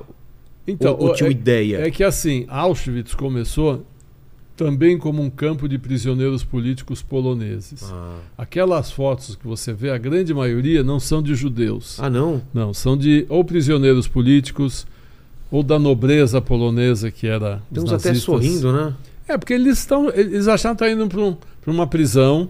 Auschwitz saindo daquela parte que você viu de tijolo, quer É. dizer. Não eram ainda campos de extermínio, não era campo de, de trabalhos forçados vira como vier a depois. Vira depois. O alemão, todos aquele, aqueles caras quando chegavam, eles eram fichados que nem numa, numa delegacia. Foto de frente, de perfil com número. É. Tá certo? Quando os judeus começam a chegar em Auschwitz, e aí numa quantidade de, de centenas de milhares, não dá mais tempo de, de fotografar, por isso que eles começam a tatuar em Auschwitz as pessoas. O, Auschwitz foi o único campo que tatuava as pessoas, porque como não dava tempo de fotografar e registrar como era antes, eles tatuam o número da pessoa na- no braço, no uniforme recebia um número, e a pessoa deixava de ser uma pessoa, passava a ser um número. O prisioneiro tinha que saber que ele não era mais Gabriel Waldman. Ele era 87352. Ele passava a ser um número. E se ele ia levado para outros campos, que às vezes ele ia- virava escravo em vários campos, era o prisioneiro do número tal que é levado para os campos. Entendi. Só que eu visitei vários desses campos. Existem arquivos. Você chega num campo na Áustria, de um prisioneiro, um cara que foi preso na, na, na Polônia, um húngaro que foi preso na Polônia, num campo que ele acabou num campo da Áustria, tem uma ficha dele. Fulano de tal, número tal, nascido aqui, cor dos olhos, altura, peso. E a ficha Uma dos ficha. caras. É uma loucura. Eu vou pedir pro, pro Paquito você achar fotos de Auschwitz. Vai colocando enquanto Beleza. A, gente, a gente conversa. Então, esse- esses trens saíam é, de várias cidades e eles eram colocados lá, assim, amontoado também. Dando vagões de gado, E eram é, homens em um, mulheres em outro, ou era tudo tudo misturado? junto, tudo junto. Em geral, eram sempre vagões de gado, não era trem de, de transporte Passageiro, de pessoas, tá. passageiro, vagão vazio de gado. E eu, eu conheci vários sobreviventes que estiveram nesses transportes. Assim, se coubesse 50 pessoas num vagão, eles tacavam 150, porque tinha que economizar no transporte. As pessoas contam que ficavam apertadas e esmagadas, difícil respirar. fazia as necessidades de pé, não tinha comida, não tinha água, eh, parecia um sardinha em lata. Eles contam que se o cara levantasse o braço não conseguia abaixar de tão apertado que era. Era comum uma grande quantidade morrer no caminho, porque às vezes a viagem podia levar três dias, como podia levar uma semana, como podia levar mais tempo, porque o trilho foi bombardeado e tinha que consertar. Então era conforme às vezes o trem ia parando e alguma estação para alguma coisa, abriam-se os vagões, jogavam os cadáveres fora, Putz. fechava e as pessoas continuavam. O transporte, eles também falam que era uma coisa horrorosa, os transportes. Aí quando a pessoa.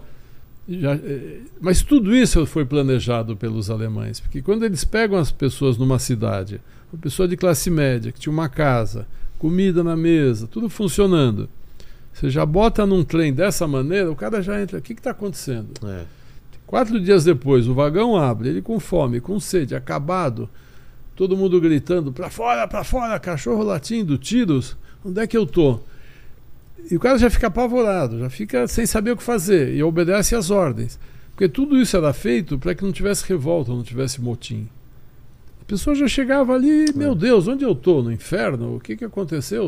Ontem eu estava na minha casa, hoje eu estou no inferno. O que, que aconteceu? Né? Mas tudo isso era planejado, tudo isso era pensado pelos alemães. E isso demorou. Isso foi no decorrer de quanto tempo? Esses No decorrer dos campos? cinco anos. Cinco dizer assim. anos. É, quando a guerra começa em 1 de setembro de 39, acaba em maio de 45. Nesses anos passou pela fase dos campos de extermínio, câmara de gás, os caminhões, o fuzilamento, a fome, as doenças. Nesse período, 6 milhões de judeus morreram, ou de gás, ou de tiro, Claro ou de é, uma- é fome. um número aproximado, pode ser mais. É, mas é bem próximo desse número, porque tem, é, é, tem registros de quase tudo.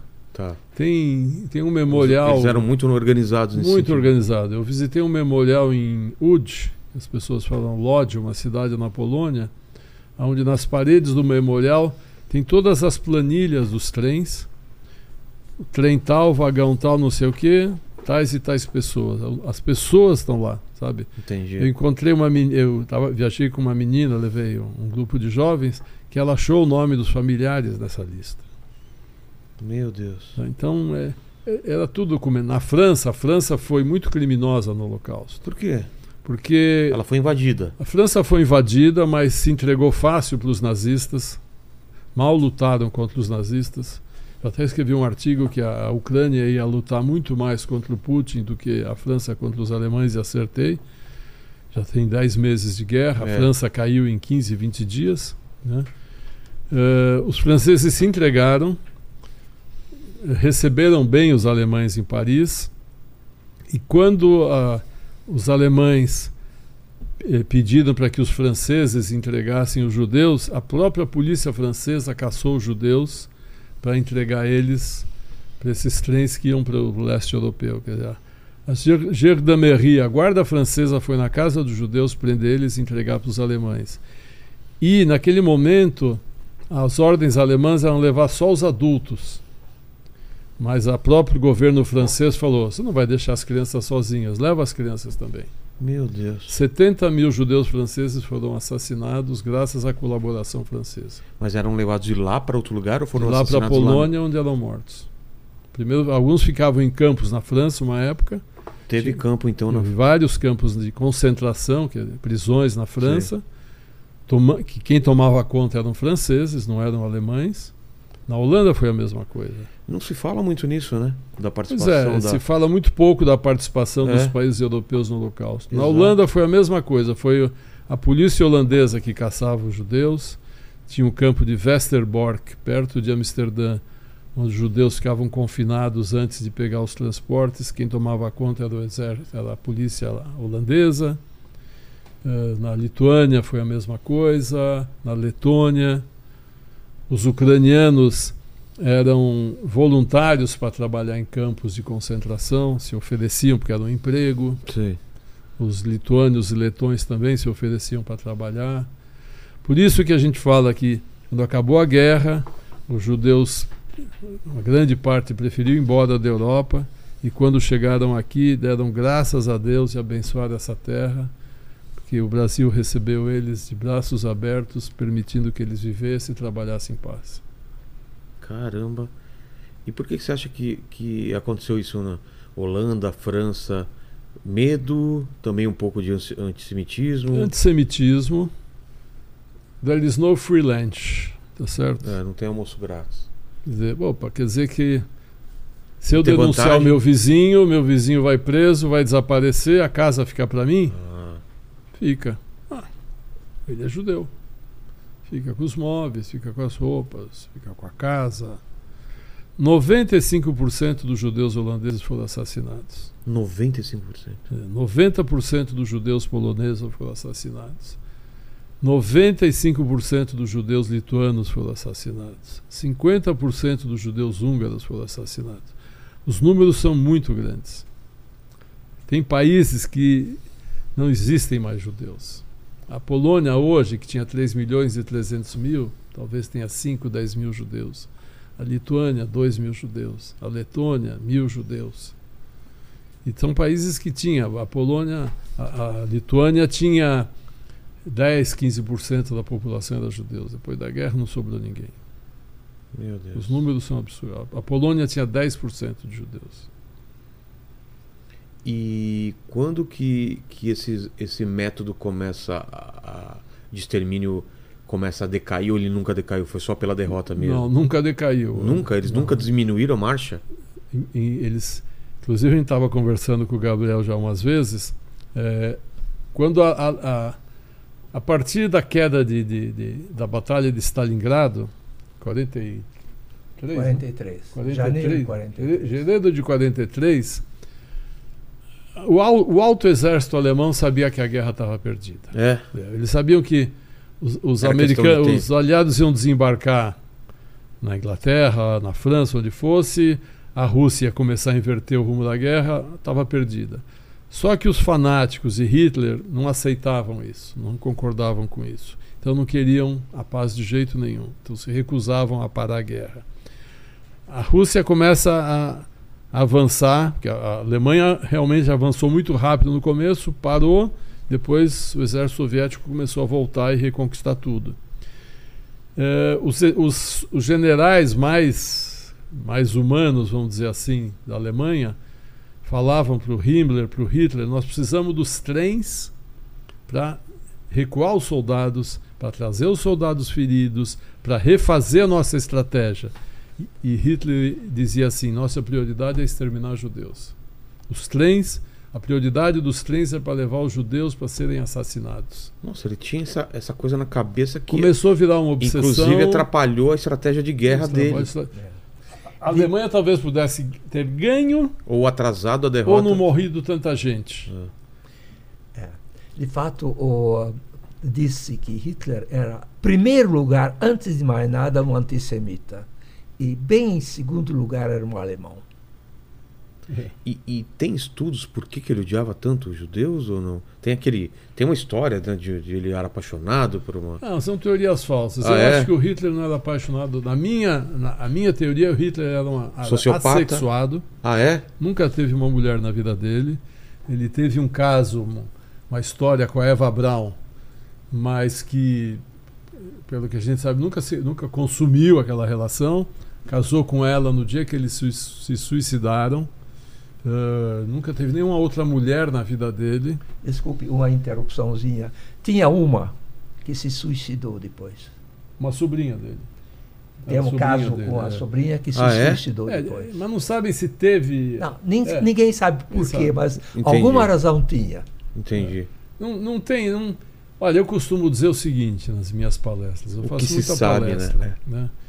E assim, mas por que, que, por que esse ódio aos judeus? É. Vou te fazer uma pergunta.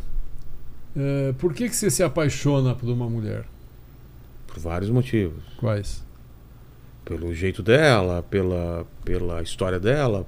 E porque a gente tem objetivos comuns e, e gosta das mesmas coisas. Não, eu, eu acho o seguinte: você sai com uma menina, Ah, no dia seguinte você acorda e fala, tô apaixonado. sim. Por quê? Ah, não tem explicação. É um conjunto, apaixonado. conjunto de coisas que você não sabe. O amor é um sentimento. Certo. Você não consegue explicar um sentimento de maneira racional. Tá. Ah, porque a gente tem coisa em comum? Bom, você tem coisa em comum com ele, você não é apaixonado por ele. Ah, longe Tá disso. certo? Já apaixonado pelo Paquito. né? Ah, porque a gente ri muito junto. É. Não, você um dia acorda e está apaixonado. Certo. Porque, porque o amor é um sentimento. O antissemitismo é um sentimento. Porque é um ódio. É um ódio. Por que, que o cara odeia o judeu? Odeia o judeu. É como eu falei, é, os soldados foram criados, é, cresceram para odiar o judeu. Só que a hora que você está matando, por que eu estou matando ele? Ele é uma pessoa que nem eu, ele grita, ele chora. Não, não, não tem explicação para isso. Eu acho que começa a virar uma loucura no país, né? começa a virar um- um- uma obsessão do Hitler e de todo mundo que estava em volta, que os judeus têm que ser exterminados, e, e chega num ponto que não para mais a coisa. Não- não- até fala, ah, mas porque os judeus eram ricos, os judeus do leste europeu não eram ricos. Não. Não, eram muito pobres, ao contrário, eram pobres. Eles imigravam sempre que podiam, porque passavam fome. Né, Os judeus mais- que tinham mais dinheiro na França, na Holanda. na Esse é outro Alemanha. erro que algumas pessoas falam que era por causa do dinheiro. Não, né? 90% dos judeus da Polônia eram muito pobres. né. Meu pai saiu da Lituânia em 1926 para não morrer de fome. Ele era judeu. né. Não é assim. Né? É, poucos eram classe média, classe média alta. Agora, criaram essa, essa fake news de que os judeus eram culpados por todos os males da Alemanha. Quiseram comprar essa história, podiam não comprar, mas comprar essa fake news. E a partir daí a- o país entrou numa loucura de sangue que não tem tamanho. E essa parte do Mengele, desses médicos malucos fazendo experiências, o que tem de verdade, o que se sabe nisso? Porque fizeram todo tipo de Fizeram. experiências né, Fizeram. com, com prisioneiros de, Fizeram. de guerra e. Fizeram. Porque eles queriam. é, é, Era, era uma loucura. Eles, que- eles queriam criar. Por exemplo, te- teve experiências do Mengele que ele queria criar todo mundo com olho azul. Não tinha coisa de cimento numa mulher grávida, umas coisas Tinha assim? também, botava cimento no útero. Mas pra quê? É loucura. maldade só ou. Ele injetava tinta nos olhos para ver se o olho ficava azul, para a pessoa ter olho Caramba. azul. Não, não, não tem explicação. A maldade humana não tem explicação. A maldade humana, quando é- é- o homem é um animal muito violento, muito sangrento. Quando você tira, se ele não tem moral para parar sozinho e você permite que ele faça o que ele quer, chega nessas barbaridades que nenhum outro animal é capaz de fazer. O que se sabe de- dessas barbaridades que foram feitas assim? Ah, é, são experiências horríveis. O, o Meng ele tinha obsessão por, por gêmeos. Então sempre que ele via quando os trens desciam e, e- e os judeus tinham que fazer uma fileira, quem estava forte ia virar escravo, quem estava mais fraco ia morrer, ele pegava os gêmeos. E ele fazia transplantes de órgão entre os gêmeos para ver se os gêmeos sobreviviam, Nossa. sabe? Ele botava o braço de um gêmeo no outro para ver se ia sobreviver. São coisas assim completamente insanas, que nem, nem com rato de laboratório se faz. E Mengele morreu no Brasil. Então, tem essa história, né? Morreu no Brasil. Não, não é história, é, É verdade, verdade. mesmo. É verdade mesmo? Morreu no Pois Brasil. é. E, e, foi, e, o e a história de que o Hitler não morreu e, Não, e foi é- para a Argentina? já é fake Isso é, já, é, Isso é fake. já é news, teoria de conspiração. É. A, a- a alçada, a, a alçada dentária foi levado pelos soviéticos Ah, é? depois de muitos anos apresentaram. Mas o Mengele, como que ele conseguiu fugir para o Brasil? Ele veio. na- Veja, na causa da guerra e da pós-guerra, era razoavelmente, não fácil, mas eh, era possível. eh, falsificar uma identidade? Pois, e depois tem o seguinte, que tinha organizações nazistas que sobreviveram à guerra, que já não eram mais perseguidores de judeus, isso já tinha acabado, mas eles protegiam os ex-oficiais nazistas e altos membros do partido para poderem fugir. E Mengele foi parte dessa, dessa organização. Essa organização chama-se Odessa. Odessa. Odessa. E funcionou no Brasil também. Muitos nazistas vieram para cá, vocês acham? E muitos nazistas É? vieram para Para cá. toda a América Latina. Então tem uns que, que podem estar vivos até hoje. Não, pela idade, eu acho que é muito difícil. Di- hoje. di- Estaria já com- hoje. É, quase 100 anos. Sei. Difícil. Pois é. difícil. Então é difícil. Foram pra, na, na Bolívia aprenderam um, que era importante. Ah, é? O Klaus Barbie. Na Brasil- Argentina, na então, Argentina, foi o o Eichmann. Né? Que era, ele era o quê? O Eichmann era o. Ele cuidava da logística dos transportes dos judeus. Uh, ele que organizava os trens, uh, quantas pessoas em cada trem, ele cuidava do departamento de logística. Por isso que ele foi muito procurado depois da guerra. Se ele não fosse tão eficiente, não teriam matado tantos judeus. Ele foi Entendi. descoberto na Argentina, levado, escondido para Israel. É outra história que vai dar um outro podcast. Só É mesmo? A história do Eichmann, eu te conto em detalhes, é um podcast. É mesmo? É, é foi muito- porque foi um plano muito mirabolante, assim? Foi uma das primeiras grandes ações do Mossad. Tá. Quer que eu conto? Quero. Nossa, muito, muito, né? meu? Ele Dava um filme, né? Como você falou. fizeram filmes. Fizeram Tem filme? filmes e livros. Como chama?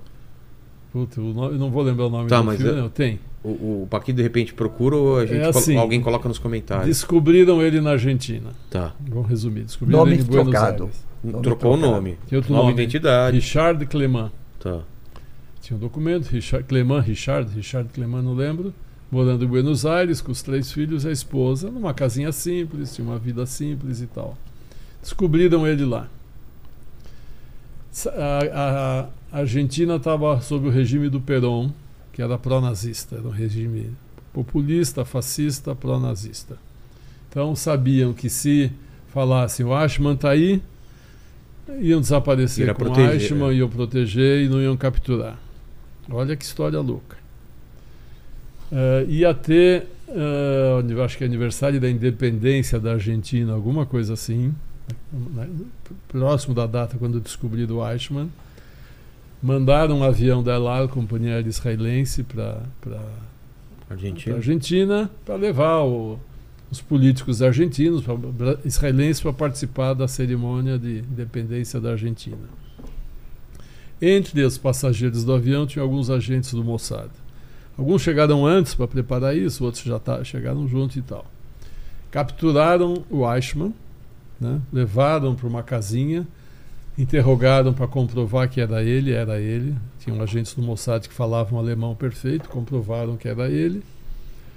Ah, doparam ele, alguma, sei lá, deram muito Rivotril, sei lá o Sei. que, ou, ou, ou vodka, alguma coisa assim. Ele ficou grog, botaram um uniforme de piloto da Elal nele. Nossa. E quando o avião estava partindo, chegaram no aeroporto, carregando ele do, para entrar e foi, puta, ele encheu a cara, tá, tá bêbado, não sei o quê, e passaram. Sim. Passaram, entraram no avião, passaram pela polícia argentina, entraram no avião. O avião eh, talvez não tivesse autonomia suficiente para chegar em Jerusalém, em Israel. Eles tinham, Direto. direto. Eles tinham medo que se parasse em algum lugar no caminho, Alguém poderia. Alguém já poderia ter descoberto e denunciado. Então fizeram um voo arriscado para chegar direto em Israel, chegaram. Então entraram com ele no avião, como se ele fosse um piloto bêbado. Só quando ele foi quando desembarcaram em Tel Aviv que Israel anunciou prendemos Eichmann. Aí ele foi eh, foi levado a julgamento, 1960, né, o Eichmann? 61, acho É. que foi. Por aí. Eh, foi levado a julgamento em Jerusalém. E a- a- o julgamento do Eichmann é um marco na história do Holocausto. Porque pouco se falava do Holocausto até então. Ah, é? Porque os sobreviventes, como o Gabriel, passaram por tanto sofrimento que não queriam falar. Eles não queriam contar para os filhos, para as esposas, o que eles sofreram. Que, como escravo, como humilhados e sujos, eles não queriam contar o que aconteceu, então eles não falavam. Alguns, eh, tinha, tinha muitos judeus que achavam que os sobreviventes deviam ter lutado, não deviam ter se entregado. Pô, por que, que vocês não lutaram? Se a gente luta pelo Estado de Israel, a gente já fez guerra aqui. Pra... Por que, que vocês não fizeram também? Então, quando Eichmann é julgado, e, e- e são chamados vários testemunhos, várias, vários sobreviventes para testemunhar contra ele, aí que se descobre realmente o que foi o Holocausto. Aí eles começam a dizer o que aconteceu com eles. Deu público. detalhe, Deu- deram, deu davam detalhes. detalhes. E por que, que não era possível reagir? Por que, que não era possível lutar? Então, por isso que eu falo, a, o- a prisão do Eichmann foi um marco. Aí quebrou um paradigma. Aí as pessoas começaram a enxergar, realmente não dava para lutar. Eram civis contra exércitos, não tinha como Criança, lutar. mulher no O meio. cara queria salvar o filho, queria É. salvar a mulher, não ia arriscar tomar um tiro. E o que aconteceu no Holocausto se tornou público. Aí, e, e fizeram questão de levar o Eichmann para Israel para fazer um julgamento digno dele. Quer dizer, Não simplesmente o Mossad ele. podia ter matado É, ele. a qualquer Argentina. momento podia ter mandado. Era muito mais fácil. Mas Claro. queriam julgar para que o mundo soubesse o que foi. Então foi um julgamento histórico dele. E ele, ele Foi colabora, condenado ele foi- conta, ele conta. Ele as- disse que ele era um burocrata, que não sabia de nada, que ficava no escritório, não tinha ideia. Recentemente apareceram filmes onde ele fala que sabe tudo. Ele está num grupo de alemães. Fez- Ele feito conta. antes de ser capturado. tá. Antes da prisão, tem um, um filme na Argentina, Ah, é? dele com um grupo de alemães na Argentina, contando "É, esses orgulho? judeus com orgulho, que eu fui eficiente, graças a mim milhões foram mortos. Recente esse filme. No ano passado surgiu esse filme, estava perdido. E ele foi, acabou sendo enforcado. né? E outros, o do Brasil foi preso, foi descoberto o Mengele, mas foi, já foi encontrado morto, Ah, é? não conseguiram prender. Foi Mas encontrado. morto de velhice ou alguém Não, matou? mas ele deve ter morrido Afogado. afogado, em Bertioga. Ah, tá. Talvez ele teve um infarte no, Entendi. no mar. Ele, ele ficava entre Argentina, Chile, Paraguai e Brasil. Ele ficava fugindo ali. Tinha que estar sempre estar fugindo porque ele era perseguido. descobriu ele e chegaram perto dele. Ah, é? Mas a Odessa, aquela organização que acabei de falar, pe- protegia ele. E dizem que mataram dois agentes da, Ode- da, da Mossad. E o senhor, a gente tá falando aqui, conheceu uma, uma nazista aqui no Brasil? Podemos entrar nesse assunto já? Ou não? Podemos. Esse é olha, esses são, essa história são três podcasts. É? É. Quatro horas. Quatro? Vamos lá, então. Gabriel. água pra começar? É, quer uma Não, água? obrigado. Tá. Fala, só, Paquito. só para complementar aqui, é, sobre o Eichmann, tem um livro que chama Eichmann em Jerusalém. Esse, é, Sim. E esse tem é o julgamento dele. É. E tem é o julgamento. Dois filmes, um que chama Operation Finale e o outro que chama Ideias que Chocaram o Mundo. É, o primeiro eu assisti na Netflix. Deve ter ainda. É, esse é mais recente, 2018. Tá. Que é o? É Operation Finale. Operação Final. Operação Final. Tá na Netflix. E Hannah Arendt, que é um fi- famoso filósofo alemão, que eh, assistiu ao, ao julgamento de, eh, eh, do Eichmann, ela escreveu um livro chamado A Banalidade do Mal. A banalidade do mal. Sim. E seria longo agora explicar que o, o livro da Hannah Arendt, que é altamente Está filosófico. fugindo da história do Mengele. É. Você tá do, do, do- não do Mengele, do Stanga. É. Mas, Mas você basi- tem mais oito horas para ouvir? Tem, tranquilo. Mas basicamente o livro fala, fala dessa banalização de como foi fácil Sim. matar tanta gente. Pois é, a banalização, banalidade do mal é isso. Tá. O mal não é o Lúcifer aparecendo É. numa. Mas é de baixo, devagarzinho, vai debaixo da porta da soleira e invade Vai um tomando. ambiente de uma forma muito paciente. Ahm, existe um famoso poeta chamado T.S. Eliot, Sim. Que tem uma linha que diz o seguinte: And that's the way the world ends, not a bang, but a whimper. Assim termina o mundo, não com a conflagração, mas com um miado. Então é justamente isso que eu quero dizer, quer dizer, o miado que foi. Então, Hannah Arendt escreve sobre esse miado, essa banalidade que foi o mal. Sem explosão, sem mal, sem Lúcifer, nada disso. Devagarzinho, infiltrando-se e acontecendo. Na, na alma, no coração. Mia- dos- Miado em miado leva-se para Auschwitz. Entendi. Você entende? Bom, agora a minha história No Brasil. No Brasil já. no Brasil. Essa história que vou contar agora ficou enterrada em mim absolutamente com uma postulência durante quase 60 anos. Nossa. Eu não contei para ninguém, a não ser para minha família mais íntima, onde coloquei, eu contei algumas palavras e quase que proibindo que o assunto fosse mencionado de novo. E até que um grande amigo meu, intelectual judeu, mandou um e-mail para mim, a quem eu contei a história, porque chegou o momento de, enfim, contei para ele a história. Ele ficou horrorizado. Ele mandou para mim uma, um e-mail dizendo o seguinte, que, ah, que nem, todo mal pode ser redimido, redimido se você escreve sobre ela. Entendi. Sobre escrever. Então decidi escrever essa história e o livro vai ser publicado logo mais, espero. E a história é o seguinte. O meu Você está holocausto- preparado? Tô. Tô prepa- Tá preparado, ô A Paquito? audiência está preparada? Vamos lá, Eu hein? nasci preparado. O meu põe uma holocausto, música de suspense, É. porque o meu holocausto começou 10 anos depois da guerra. Em 1954, quando eu já estava no Brasil, e eu fui estudar numa escola onde encontrei uma mocinha, mesma idade que eu, temos uns 15 anos naquela época, que era austríaca, era loira, bonita, olhos azuis, tudo que você quiser. E foi a primeira namorada, a primeira namorada que eu tive na minha vida e também eu fui o primeiro namorado dela. E foi aquele no- namoro, namorico dos anos 50, e, eh, você já sabe. anos 50 é só mão dada. É, beijinho. Um devagar. pouco mais do que mão dada, mas que Tá, seja. tá. O fato é o seguinte, terminou a escola, ela foi de um lado, eu do outro, e acabou-se. Perdeu o contato. Perdi o contato com ela. Mas sempre tinha uma lembrança muito agradável a respeito dela, como a gente geralmente tem sobre primeira namorada, né? Sei. Dez anos, 12 anos depois, eu já tinha voltado, fui para a Austrália, morei na Austrália um tempo, já voltei para o Brasil e entrei como funcionário no Volkswagen. Música de suspense. É. É, música São Bernardo. São Bernardo, exatamente. Eu falava alemão fluentemente e eh, era administrador de empresas, formado pelo Getúlio Vargas, que naquele tempo era uma novidade no Brasil. Então foi fácil de conseguir o emprego. Quem trabalha na Volkswagen? Quem? A menina. A É? menina trabalhava no Volkswagen como secretária. Já era uma mulher separada, desquitada. Reencontramos e. E o senhor ain- ainda não tinha casado?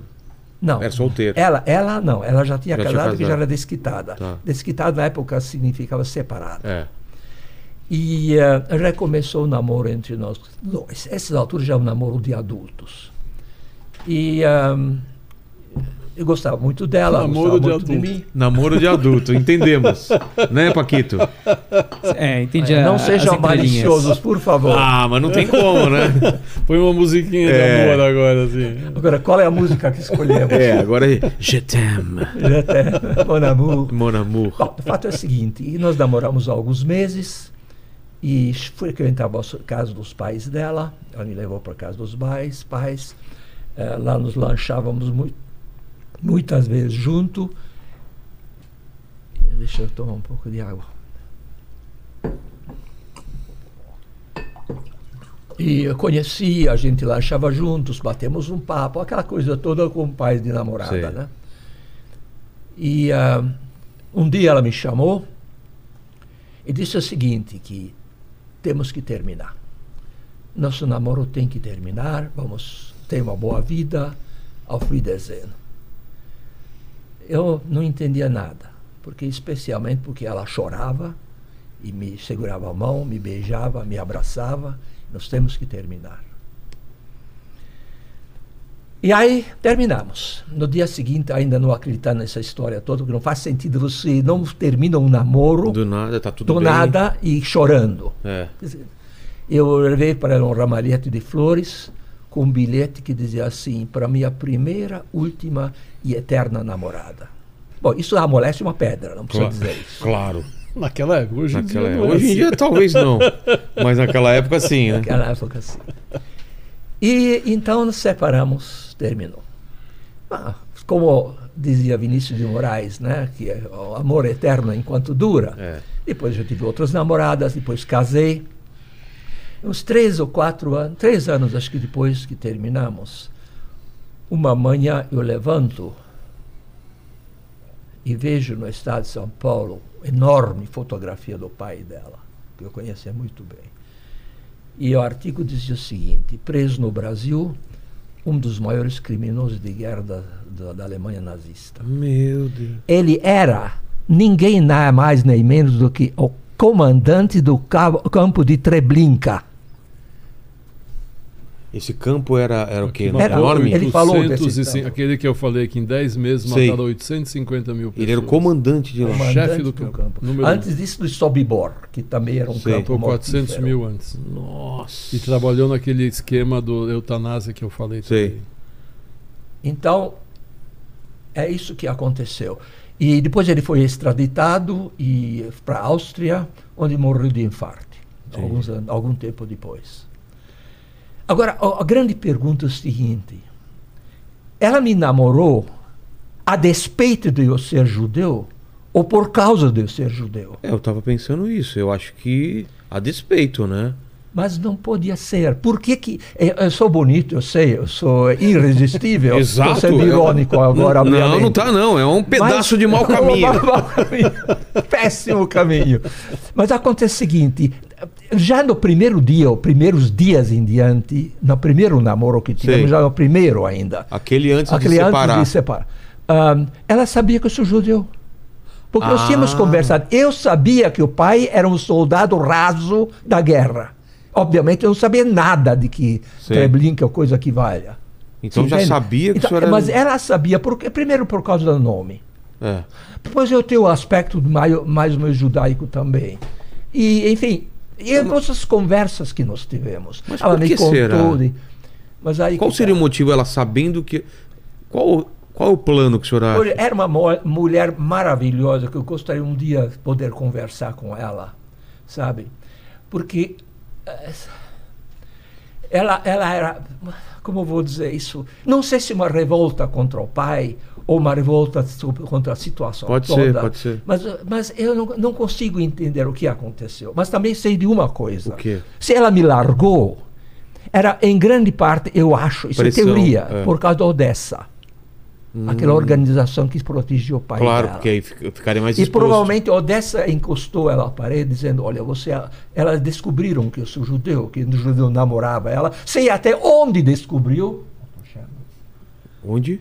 É, um amigo comum Tá. que nós tínhamos que sabia e que era, eu acho que, ahm, que, que era membro da Odessa Entendi. também. Que pode ter dedurado. E, pode, e provavelmente duro.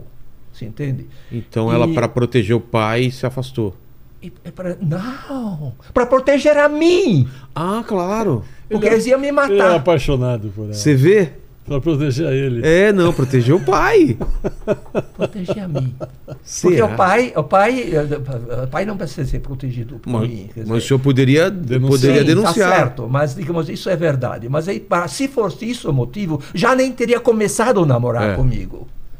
Isso é muito louco a história, né? O Nossa. sobrevivente do Holocausto namora com a Aqui no- filha dos maiores criminosos. E aqui no Brasil. Aqui, no, Brasil. Foram se encontrar aqui. Pois é. E, ah, portanto, ela salvou minha vida. Era é a única heroína nessa. Porque eu fui. ah, ah, se isso fosse uma peça de teatro, eu seria o Bobo Alegre. Apaixonado, blá blá. Sei, sei. E, e depois, eh, digamos, eu não queria ouvir. Eu não queria. Eu fechava os olhos para o que poderia ser. Que E ela é viva era. ainda. Não sei. Provavelmente. Não, não não. sei. Difícil dizer. Ahm, eh, eu poderia ter, ter- eu poderia ter percebido certos indícios. Você entende? Mas eu não, estava apaixonado. Apaixonado? O Jovem, tempestade dos hormônios era muito grande. Eu imagino, Então era imagino. bobo alegre na história. Imagino. O pai era o pai, sem comentários. E ela Mas era um, ela era um a heroína avião. da história. Um avião.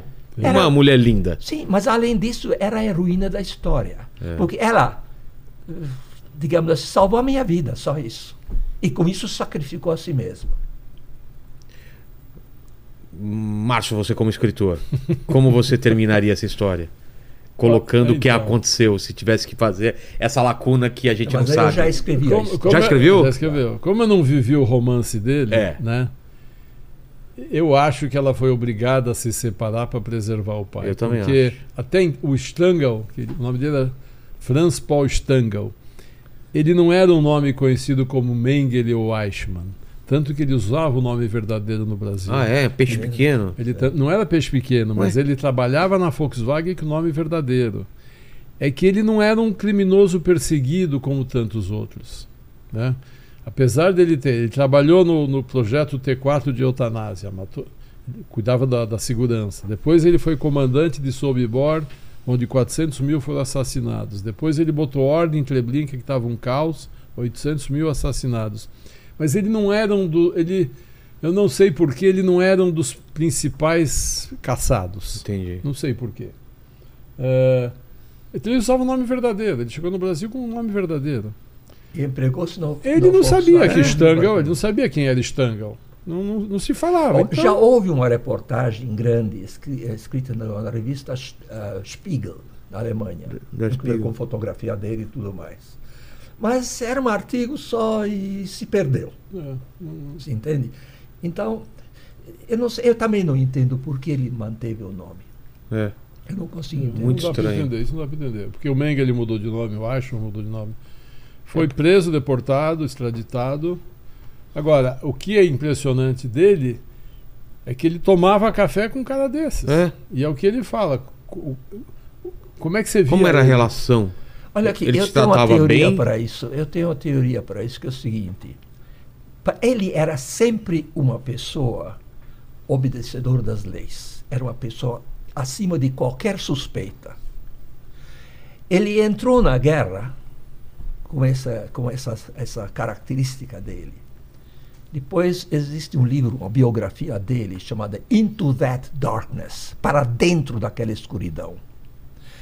E eh, esse, explica, esse livro explica mais ou menos isso, que ele entrou na guerra, na guerra totalmente eh, sem culpa, sem nem mesmo eh, trânsito, culpa de trânsito, Sim. multa de trânsito jamais teve. fez aquilo que fez e saiu da guerra e voltou a ser a mesma pessoa, gentil, bom e- e- e- e, digamos, sociável que era antes. Para ele, na minha opinião, aconteceu. Eu, quando descobri eh, tudo isso, eu estava completamente enlouquecido.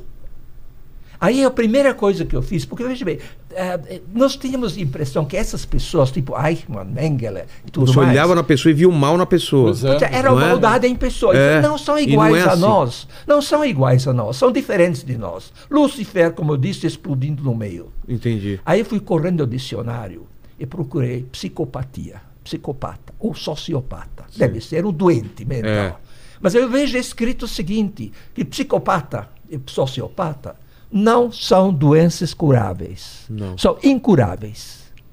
Portanto, alguém que entrou na guerra e fez toda essa loucura toda porque era psicopata, voltaria a ser psicopata outra vez. Só dá oportunidade. Mas eu não conheço uma uni, um único criminoso de guerra, esse pai dessa minha namorada, incluindo, que tivesse cometido um crime, se quiser, se tivesse sobrevivido à desnazificação da Alemanha. Nenhum voltou a incidir, que eu saiba, pelo menos. Ninguém voltou a incidir. Voltaram a ser bons cidadãos, aqueles que não foram pegos Sim. voltaram a ser bons cidadãos. Então a teoria que eu tenho é o seguinte: as leis na Alemanha, e veja bem, para uma pessoa absoluto cumpridor das leis, as leis na Ma- Alemanha na durante o nazismo eram o seguinte: judeu tem que ser exterminado. Ele apenas obedecia às leis. Quando as leis mudaram a partir de 45 e surgiu aquele esquisito, estou sendo irônico, irô- irônico novamente, aquele esquisito direito dos humanos, direito, uma, eh, direito universal do homem, eles simplesmente voltaram a obedecer à lei. As leis não podem ser retroativos.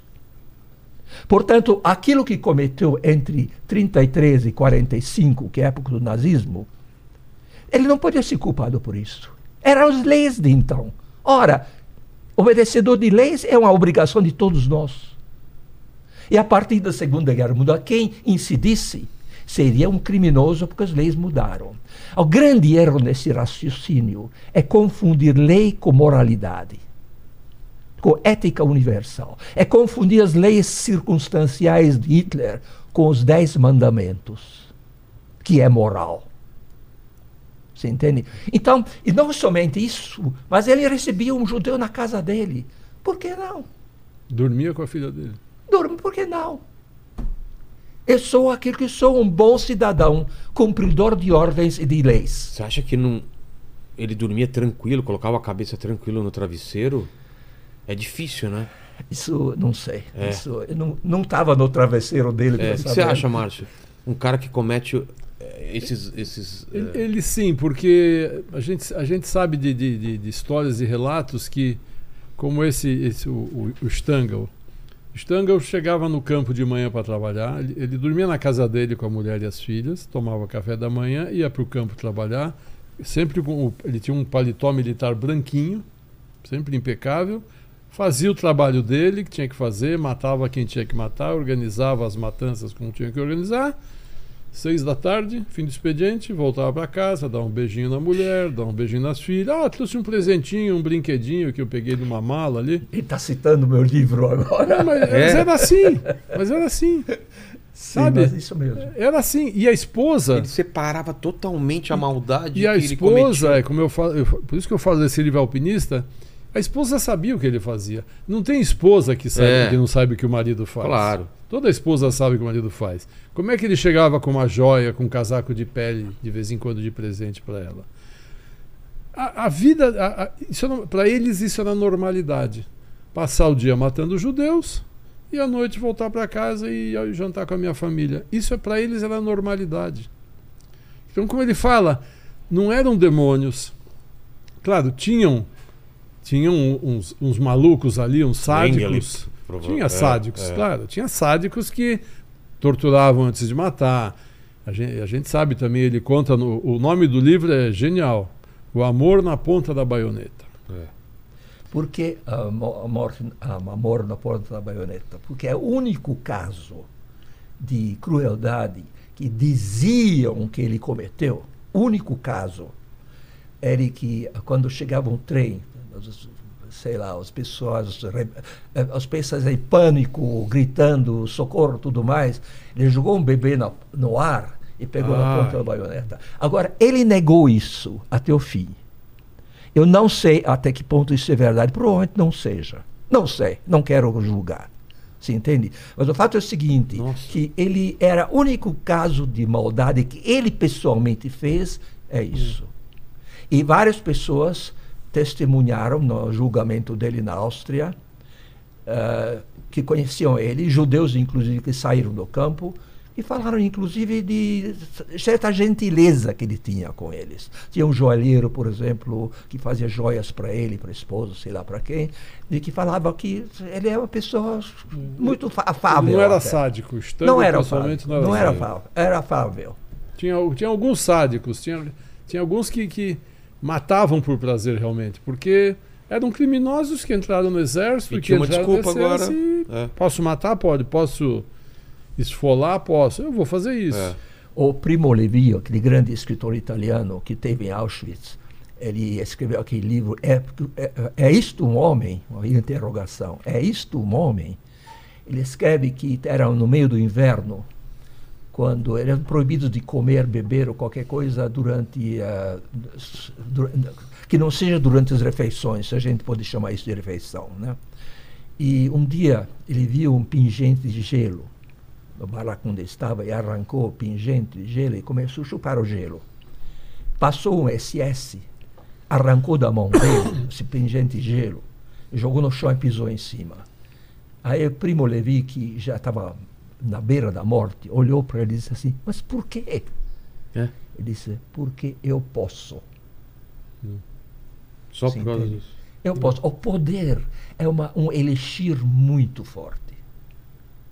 Deixa eu dizer uma coisa para você, se você me permitir, Claro. que eh, é muito importante saber. A Alemanha entrou na época de nazismo com muita gente antissemita, como já foi falado antes pelo Márcio. Só que eles eram antissemitas de boca para fora, antissemitas coloquiais. Isso quer dizer o seguinte: nas salas de jantar, nas reuniões de, de- de sociais, eles falavam mal dos judeus.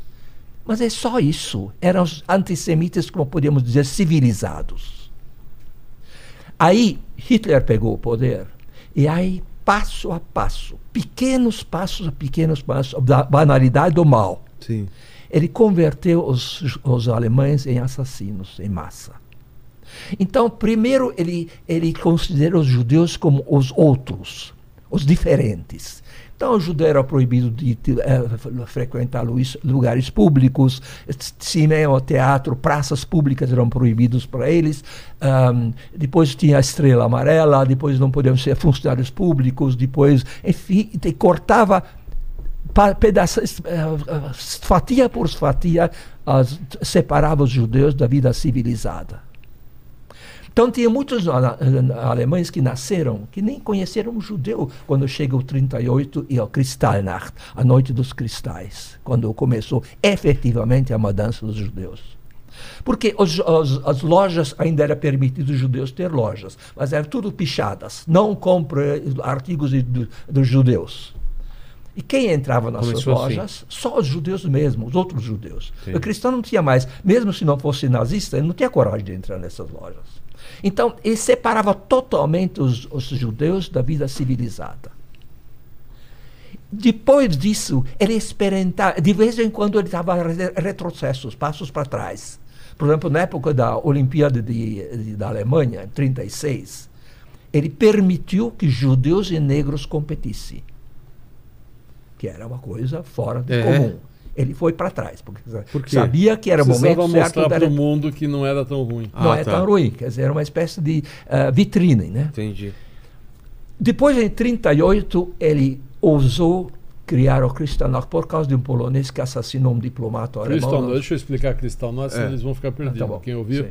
Aconteceu o seguinte: eh, dos uma das medidas que os alemães tomaram contra os judeus na Alemanha foi expulsar os judeus que não eram nascidos na Alemanha. E tinham muitos judeus que tinham vindo da, da Polônia para trabalhar, que era um país mais rico, da França, sei lá. Tinha muitos judeus de outros países na Alemanha nessa época. Então, em 38, o, o, o, os judeus que não são alemães mesmo têm que ir embora. Então, os judeus da Polônia são expulsos. A Polônia também não quer aceitar esses judeus de volta. Então, eles ficam naquela terra de ninguém entre duas fronteiras. Né? Nem entra na Polônia nem volta para a Alemanha. Ah, tinha uma família Grinspoon, que era o pai, a mãe e a irmã do Hershey Gris- Grinspoon, né? que estavam nessa terra de ninguém. O Hershey tinha ido para a França, que eles tinham um tio lá. O Hershey falou: Eu vou para a França, da França eu vou para a Palestina, que era futuro Israel. Não vou, não vou voltar para a Polônia. Eh, ele, ele fica sabendo, aí chegou o outono, o tempo começa a esfriar, o outono é muito frio e muito chuvoso na Europa, aqueles judeus na terra de ninguém ao ar livre, passando privações. Ele recebe uma carta dos pais, nos tire daqui, e a gente está morrendo de fome e de frio, dá um jeito. O Hershey tem 17 anos, não sabe o que faz, não consegue salvar os pais. Aí ele resolve se vingar matando o embaixador alemão em Paris. Ele morava em Paris.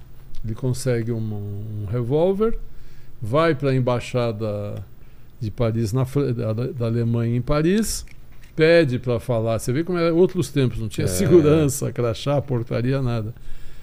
Eh, pede para falar com o, com, com o embaixador. O cara da recepção fala: olha, o embaixador não está. Ah, eu queria falar com o Adido eh, diplomático, quem pode me atender? Vem lá um, um alemão, porque como ele falava alemão, achava que era alemão, que qual é o assunto. O diplomata vem lá falar com ele, ele pega e dá uns tiros no, nesse alemão. né? Já que não conseguiu pegar o embaixador, pegou, ó, esse alemão ficou mortalmente ferido, morreu depois de dois, três dias.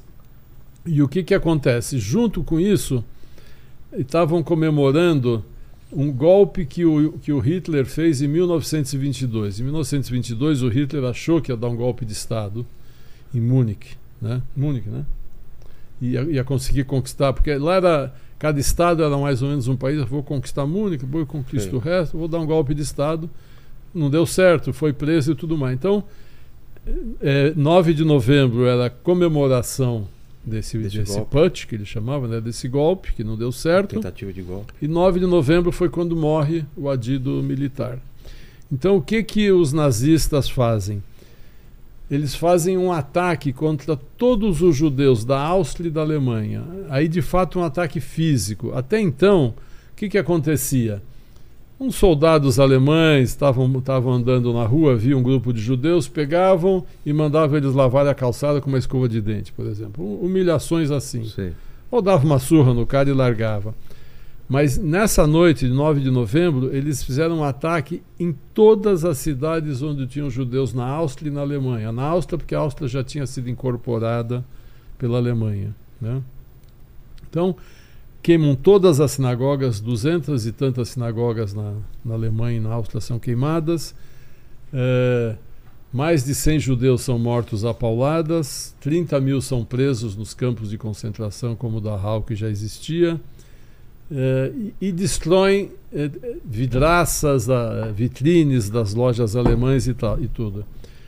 Com essa quebra de vidros, é por isso que a noite se chama Kristallnacht, noite dos vidros partidos, noite dos cristais em alemão, Kristallnacht, noite dos cristais. Então, esse, na verdade, foi o primeiro ataque físico organizado contra os judeus, que, na minha opinião, também foi um teste dos nazistas para ver se os alemães estavam preparados para atacar fisicamente os judeus.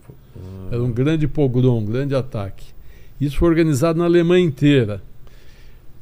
Isso foi 9 de novembro. No fim de novembro começaram a fugir mais judeus da, da Alemanha por causa viram realmente não vai, porque até então a coisa vai voltar, a coisa vai melhorar. Nós estamos, meu, meu, meu bisavô nasceu aqui, minha casa está aqui. Aí que eles viram, realmente não tem volta. Aí quem conseguiu fugir, fugiu, o resto não conseguiu fugir. E aí então voltando à sua. Então veja bem, eh, então eles cortavam fatia por fatia a vida civilizada dos judeus. E muita gente já nem viu mais o judeu, porque começou em 33, a partir de daí. Então, não podiam encontrar em praças públicas, em cinema, teatro, seja onde for, eh, não podiam entrar nas lojas para fazer compras. O judeu tornou-se uma não entidade. Entendi. Mas em 38, a partir de 37 e 38, o Goebbels, o ministro de propaganda Hitler, não satisfeito com essa essa situação, mesmo tendo já eh, cortado toda a vida civilizada dos judeus, é, começou ataque à vida biológica dos judeus. Então, judeu não era mais gente.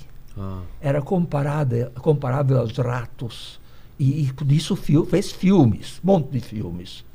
Uh, filmando judeus asquerosos que, que realmente não eram nem gente, que provavelmente nem eram judeus, sei lá se eram, eram fundo dos guetos da Polônia, não sei onde ele arrumava essa gente, e filmava eles como se fossem ratos e piolhos e percevejos.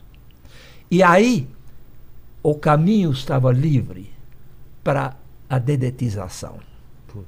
Porque o que eles fizeram depois era a dedetização.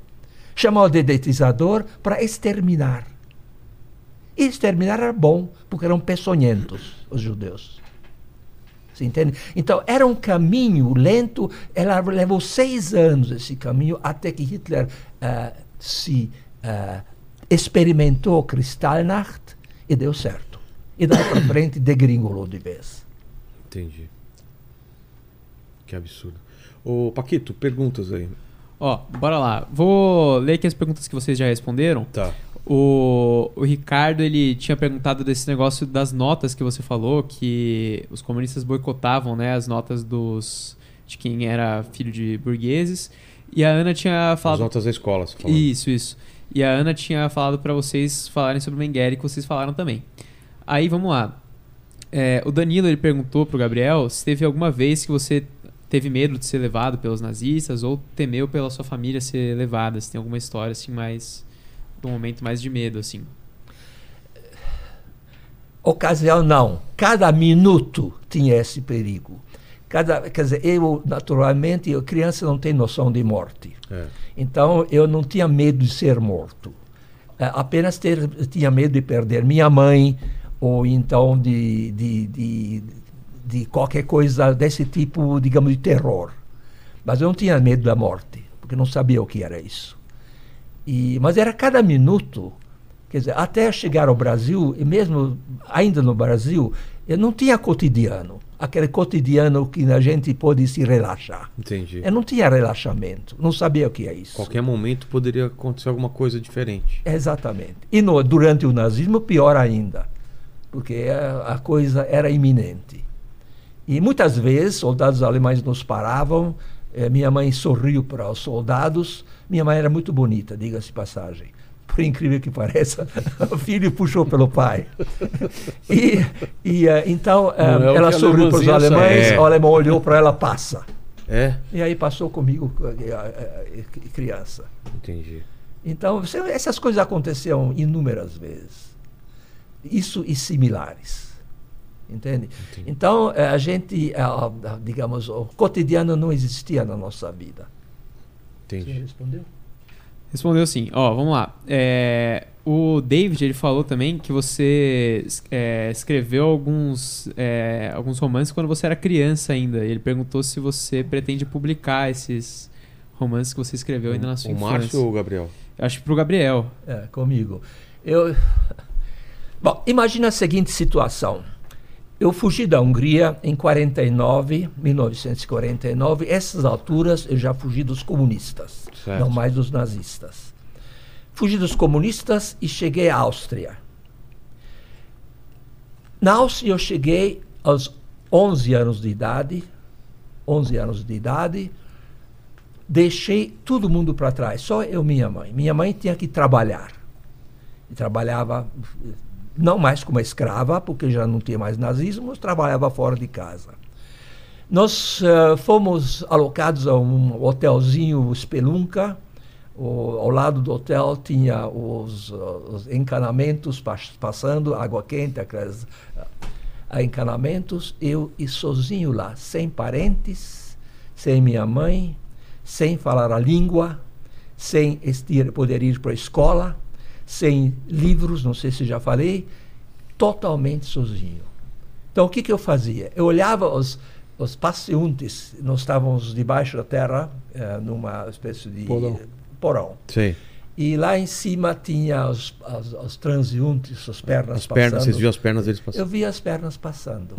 E escutava o, o chiar do, do, do, do, do- do vizinho, né? Da água passando do vizinho. Sim. Não tinha nada que fazer. Então, eu era muito leitor já. Antes disso, lia muitos livros. Decidi escrever um romance.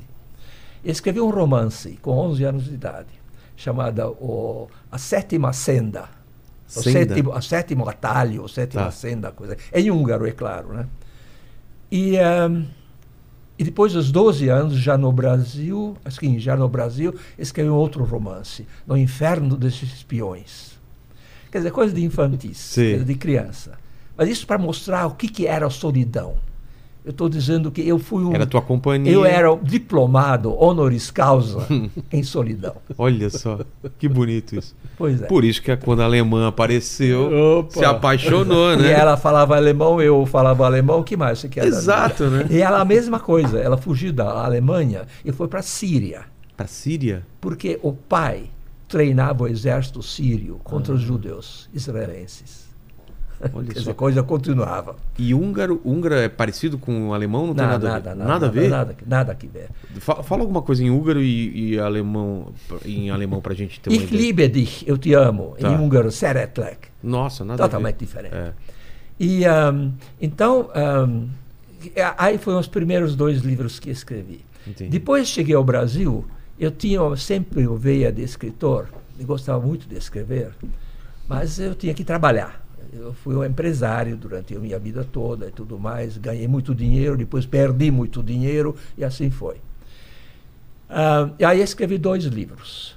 Dois livros que foram publicados no Brasil, já publicados, porém eu não os reconheço mais como meus livros. Se entende? Era, digamos, tentativa de, ah, de escritor de, eh, amador. Sei. Então não os reconheço. Eu estou pensando inclusive em reescrevê-los. Mas tudo isso precisa de tempo e tudo mais, que não é tão simples. Mas depois eh, escrevi o- dois livros, dois outros livros na pandemia. Que Durante a o pandemia? Ma- Márcio chegou a ler Ah, é? e parece que ele gostou, não sei. Um é da baioneta. É, e outro também que tem o título provisório, porque a editora não deu o livro, o Tá. título do livro, chamada A Última Fatia da Liberdade. Tentativa ainda. Ele escreve muito bem. É mesmo? Se não fosse a Segunda Guerra Mundial, o Gabriel seria mais um prêmio Nobel da Hungria. Ele Olha escreve Nossa, muito está um bem. pouco exagerado, mas que lá. A Hungria já ganhou o prêmio Nobel, teria ganho mais um com ele. Escreve muito bem em português, o que eu acho Em impressionante. É, Isso. bem. Que eu acho impressionante. Mas isso eu aprendi com o tempo. Inclusive, não sei se podemos, podemos entrar nesse assunto. Podemos? Ah, eu já tinha desistido de escrever. Eh, em português. Por quê? Quando Porque- Brasil. Porque eu não conseguia dominar a linguagem Ah, tá. literária, que é outra coisa que É, uma- linguagem o comum. pessoal não entende isso. Uma coisa é você escrever uma carta, uma coisa comercial. Outra coisa é escrever Literatura. usando todo o vocabulário, metáforas, língua, é, né? Pois é. O- Usar o... E aí um dia minha esposa voltou para para casa dizendo assim que olha eu fui no Pão de Açúcar e lá tinha um cartaz dizendo o seguinte ah, Pão de açúcar na minha vida Era o slogan. era slogan Pão de açúcar na minha vida e qualquer conto poesia Sei. escultura qualquer coisa que valia para um prêmio por que não? Eu tenho uma boa história sobre É? pão de açúcar. Ela contou quando ela era criança, ela é italiana, a minha esposa. A minha esposa até hoje. Tá. Um, ela tinha uma história de quando era criança, ele parava na loja da Pão de Açúcar, que era no Brigadeiro, acho que foi Brigadeiro a Luiz primeira Antônio. loja dele. Brigadeiro Luiz Antônio. E uh, o seu Valentim ainda servia lá, e quando eu via a minha esposa, dizia, ah, dá um pãozinho doce para a italianinha. eu ganhava pãozinho doce, ele É. corria depois. E sobre isso eu A escrevi mulher uma dele foi história. modelo, linda. É. Bom, e é sobre isso... Tem uma um, boa lábia o senhor, então, né? Já sabemos aí que é bom de conversa. Poema, devia mandar uns poemas, né? Então, eu, eu escrevemos a duas mãos esse, esse romance, né? Romance não, um conto. Um conto. E não é que ganhou o segundo lugar. É mesmo? Aí. Segundo lugar era, não sei quem ganhou primeiro, nem, nem se, uma pintura, uma escultura, não sei. E aí ganhamos uma viagem a dois ah, para, quer dizer, eu- tudo isso fiz em nome dela. Eh, Eu era o ghostwriter Sei, você ajudou. Só. e fomos, ganhamos uma Mais um viagem chamego, né? É. eh, Viagem pra onde? para Mediterrâneo, Clube Mediterrâneo. Sei. Enfim, acabei nem indo, eu nem minha esposa, mandamos nossa filha, as, as duas filhas do, do, do Faldini. Se conhece, né? É. Então, ah, é, mas enfim, aí de repente descobri que eu sabia escrever. Foi aí muito escrevi bem, esses dois muito bem, romances, impressionante. mas que ainda eram fracos. Não ainda eram aquela coisa ainda. pegando ali. Pegando. É. E aí eu escrevi o, o segundo livro, o, o pr- pr- primeiro livro, essa do Salame, que eu da Liberdade, que eu Sim. falei, Sa- a Fatia da Liberdade, que emprestei para uma grande amiga minha, que eh, conhece muito bem a vida editorial. E ela leu o livro e disse, olha, é maravilhoso. Isso, por favor, encaminha para... Ela me encaminhou. Para uma editora. se encaminhou para a editora, encaminhou para agentes literários que hoje tenho, indiretamente encaminhou para o Márcio também, está me ajudando muito nessa história toda, me ajudando muito mesmo. E ah, então aí que começou realmente a minha carreira literária, Entendi. que ainda não se completou, porque o Claro. romance que mas ele gostou tanto do romance que está me convidando a ir com ele agora para a Europa. Nós vamos fazer um filme dessa vida dele Poxa, com Stanker. filho. Está um filme. Claro que dá. Então, Olha Documentário só. sobre. Sabe, eu namorei a filha de um nazista, é uma coisa de E, e nos lugares onde morou. e É, tudo. nós vamos lá. Nós vamos lá. Tomara, tomara. Quero ver esse filme. Fala, Paquito. Falando em filme aqui, a Gabriela tinha comentado aqui que adora o, o filme do Márcio, que ele compara as mães judias com as mães italianas, né? Ah, é. É um livro de humor e uma peça de teatro. Chama-se Yiddish Mamma Mia. Ah, eu fui casado com uma italiana, conheci então bem umas mães italianas. Minha mãe era judia. E a mãe judia é muito possessiva. Muito, É, tem essa fama, né? né? Porra, é difícil ter uma mãe judia. Tem aquela piada, não sei se é o Woody Allen que conta, né? É. Que a mãe judia dá duas camisas pro filho, É. ele aparece com uma no jantar de domingo e fala, ah, não gostou da outra? Exatamente, é bem assim. Exatamente, Exatamente isso isso. Então eu escrevi um livro chamado Yiddish Mamma Mia, que depois eu montei uma peça de teatro baseada nele. Eu não sabia disso. É. Ih, é eu tenho tanta coisa que você não sabe ainda. Você também só em eu mim. também não Mas, sei as mas suas. qual a similaridade, similaridade ou diferença da mãe judia pra italiana? Olha, a, a diferença é assim: a mãe judia fala, se você não comer tudo, eu me mato. A italiana fala, se você não comer tudo, eu te mato. Ah, tá, tá. A, a judia é dramática. É dramática. A e italiana é. Ah, vou te matar. mato. Que legal. Bom, eu sou casado com uma italiana, faz 53 anos por aí. E eh, eu posso afiançar que é assim mesmo. É assim viu? mesmo, né? Fala, Paquito. Ó, é, o João ele perguntou aqui pro Gabriel o que ele acha dessa romantização do comunismo que ocorre atualmente. Romantização do comunismo? É. Eu não sei se existe romantização do comunismo atualmente. Não, que eles querem dizer que a oh, esquerda salva tudo, a esquerda é uma maravilha. Bom, eu não conheço bastante bem a política pra, brasileira para poder opinar.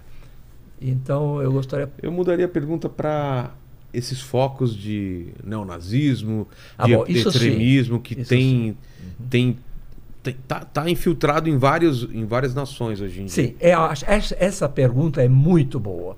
Ah, sobre nazismo, sobre É. nazistas que O apoiam- neonazismo. Neonazistas O estão neonazismo é simplesmente porque é mais novo, ou tem alguma É, outra. Seria uma nova vertente Tá. do nazismo.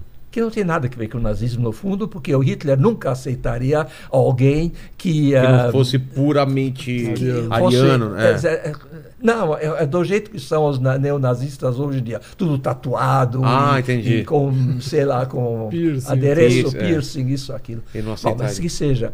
Mas sim, eu me preocupei muito com, eu me preocupo muito com o neonazismo, essa loucura que está acontecendo no Brasil, com pessoas ah, abordadas e apanhando e tudo mais. E por isso que juntei-me a uma organização chamada Stand With Us. Stand With Us é uma organização ah, internacional, ONG internacional, que a única finalidade dessa organização é a combater a discriminação, combater a intolerância, seja que for intolerância, sexual, gênero, seja que for, essa, essa organização Stand With Us, a quem eu pertenço agora também, essa organização, é, para nós é o único inimigo, o único eh, fato a combater. Entendi. Então eu me preocupo muito com isso. Sim. E, e Márcio, o que, que você acha? Por- O, o que entra na mente dessas pessoas para tentar achar alguma, alguma coisa boa para seguir de algo tão pavoroso como a gente descreveu aqui e tão é, ruim? Como que a pessoa pode querer fazer parte disso hoje em dia? Eu Com toda a que- informação que a gente tem, né? Porque são tão desinformados e ignorantes que não sabem o que é isso. É falta de informação, então, eu antes acho de que é tudo. falta de informação. Por isso que eh, eu também trabalho com o Stand With Us. Quando tem algum problema em faculdades ou escolas, alguma coisa assim, que apareceu um movimento nazista, uma pichação, eh, a gente vai lá e dá aula, dá palestra, conta, explica, olha, o que é o nazismo exatamente, vocês não sabem o que vocês estão falando. Eh, o Gabriel vai como uma prova da vítima do nazismo. Quer dizer, a gente já tenta cortar o mal pela raiz. Entendi. Dá uma aula, dá uma palestra, mostra, explica o que era, explica o que foi. O nazismo é um, é um, é um, é um negócio que, que prega a destruição de quem pensa diferente, né? de quem não é a pessoa que eles consideram o correto. Prega a Extermínio, destruição, o é. extermínio, não é que eles.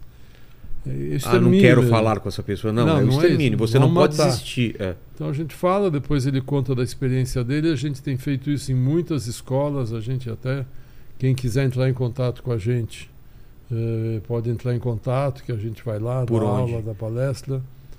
Pelo e-mail do Stand With Us ou pelo, pelo Facebook do Stand With Us. É Tá. Stand With Us. Coloca na descrição aqui. Na descrição, entre em contato e a gente, a gente vai lá e faz eh, em qualquer lugar do Brasil. Mas é preocupante ou é uma coisa muito pequena? Esse movimento que, que tem esse foco Está- em, em vários não lugares é, do mundo? não, não- praticamente não existia nos últimos anos com essa polarização começou a crescer mais. Mas eu acredito que o Brasil é um país que não tem espaço para isso. Eu acho que o, o brasileiro é da paz, o brasileiro é um povo bom. Eu não acho que tem espaço para crescer isso aqui.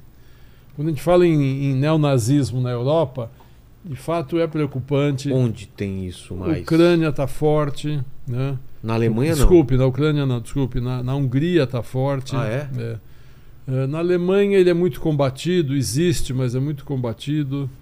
Eh, Polônia, às vezes, tem algumas manifestações.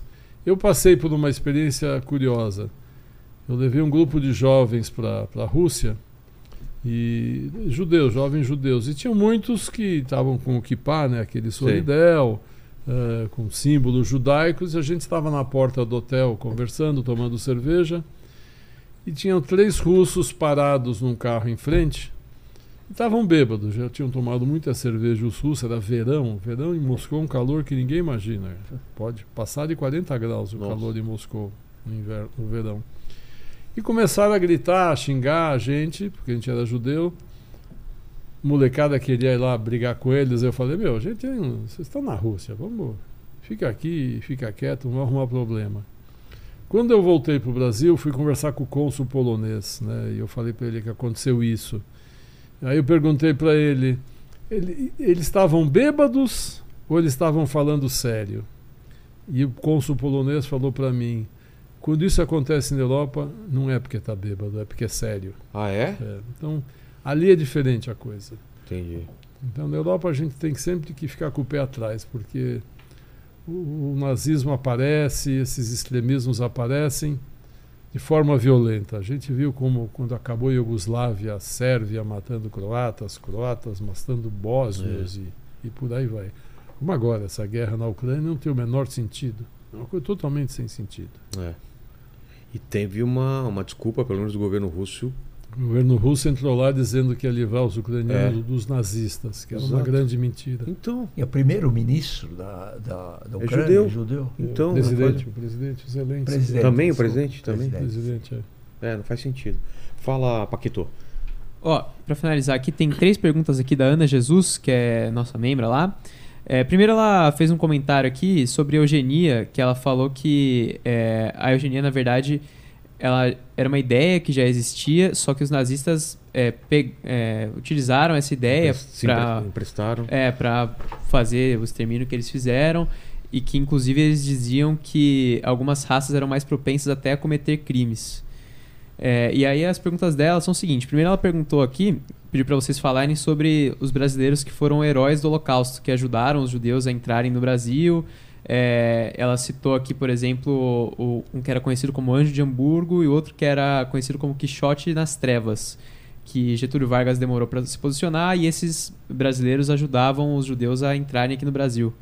Bom, isso eu vou responder, se você me permitir, a primeira mão.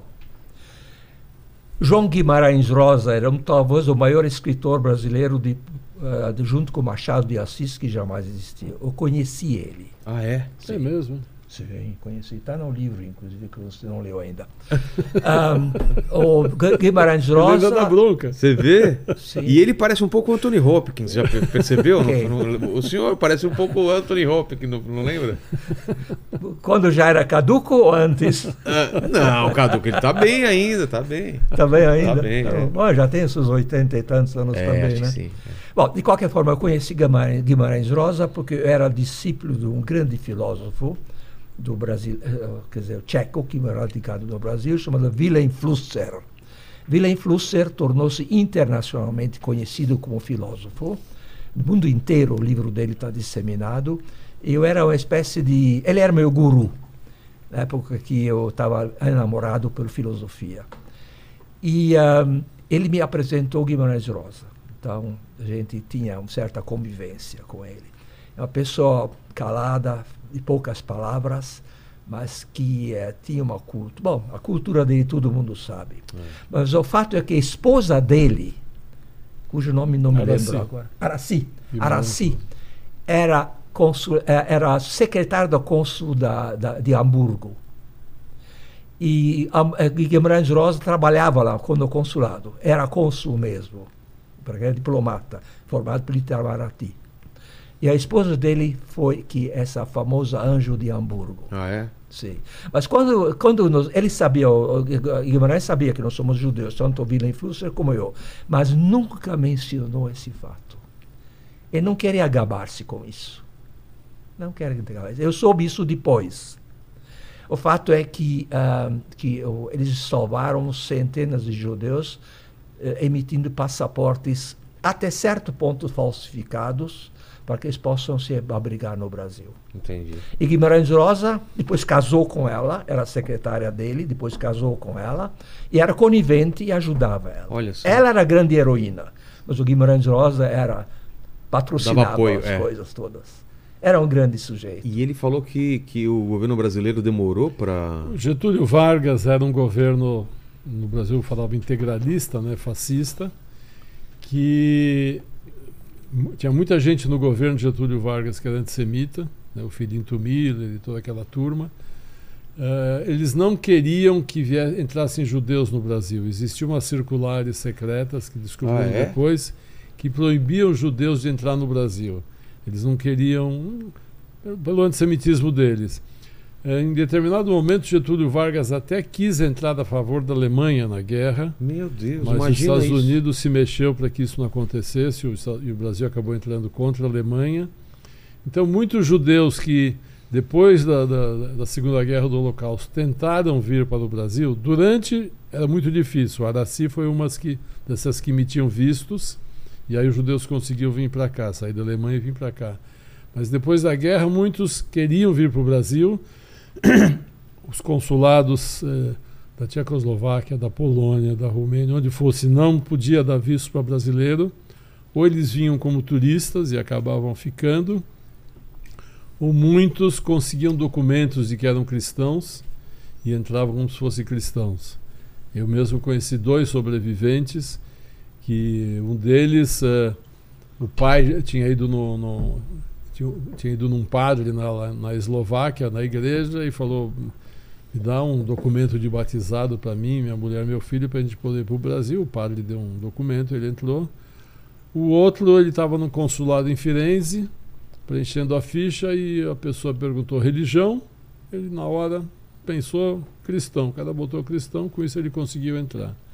E demorou alguns anos para que essa, essas circulares do Getúlio Vargas caíssem e os judeus pudessem entrar sem problema no Brasil. Cara, que doideira. Imagina o Brasil entrar na guerra do lado do. É, queria entrar. Sim, mas no fim acabou entrando do lado dos aliados. É. Agora, outro nome que você fala, eu não sei de quem é, Eu também não sei quem era. Não sei era o Anjo de Hamburgo e o Quixote nas Trevas. nunca ouvi nome, falar né? disso. É, era um não, nunca ouvi falar. Nunca ouvi falar desse Quixote nas também Trevas. Não. Teve um cônsul português, teve um cônsul uh, brasileiro na França que emitia vistos também. Ele ficou, depois ele foi para Bordeaux. Era, não vou lembrar o nome dele, que eu sou ruim de nome. Teve um cônsul português que deu muito visto também para brasileiros virem para cá. Quer dizer, para o Brasil. Para o Brasil também ele deu. É. Tinha países que, que, que vendiam visto também. Entendi. A pessoa tinha dinheiro comprava. Entendi. Olha, a última pergunta aqui da Ana, é, a gente tinha até falado aqui antes de começar, né? Ela pediu para vocês falarem do grupo que era chamado de Os Vingadores, que eram os bastardos hum. inglórios da vida real. Então, é, eu não sei se não sei se o nome, se esse nome é de um grupo verdadeiro ou não. Eu conheci um sobrevivente tcheco, né, que tinha nascido em, nasceu em Praga, está vivo ainda. Eu não vou conseguir lembrar o nome dele. Uh, ele, ele, ele é uma pessoa interessante, porque ele, eles, quando acabou a guerra, eh, e o campo onde ele estava foi libertado, ele ele estava desceu numa estrada com alguns amigos que tinham escapado do campo e encontraram um alemão na, na com roupa civil, começaram a conversar. Aí eles revistaram o alemão e descobriram um documento de que o alemão era SS. Então eles na hora mataram o alemão. Eles viram era um civil, era um, era um soldado, eles mataram ele. Depois, quando ele estava no Brasil, ele foi procurado eh, por um grupo de, de fora, talvez do Mossad o que fosse, e falou: Nós sabemos que o Mengele vive no Brasil, eh, nós estamos tentando capturar, estamos montando um grupo. E ele entrou e participou desse grupo. Ele tinha, devia ter na época uns 30 e poucos anos, ainda era jovem. Ele falou que durante alguns anos eles recebiam informações, iam nos endereços e tal, mas nunca conseguiram localizar o Mengele nem ninguém. E ele, o grupo dele acabou não fazendo nenhuma prisão. Mas não sei se o nome dele é dos Vingadores. Entendi.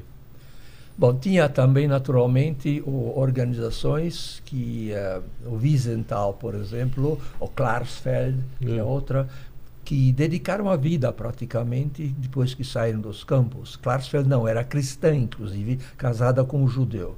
É. É, decidiu que eu vou dedicar a minha vida para caçar os nazistas. E tanto o Wiesenthal quanto a Klarsfeld, e tinha outros também, uh, realmente fizeram muito para pegar na, criminosos nazistas. Mas eram grupos europeus. O Wiesenthal na europeus, Áustria sim. e o Klarsfeld na França. Na. França, No. Brasil, a- algo assim oficial, não teve. Entendi. Gabriel Márcio, vocês acham que ficou alguma coisa faltando para a gente falar sobre, sobre o assunto? Querem, querem fazer considerações finais? Fiquem à vontade aí. Não, eu acho que ficou mais ou menos claro tudo. Eh, considerações finais. A única coisa que posso dizer é o seguinte: por favor, mundo, aprenda. É.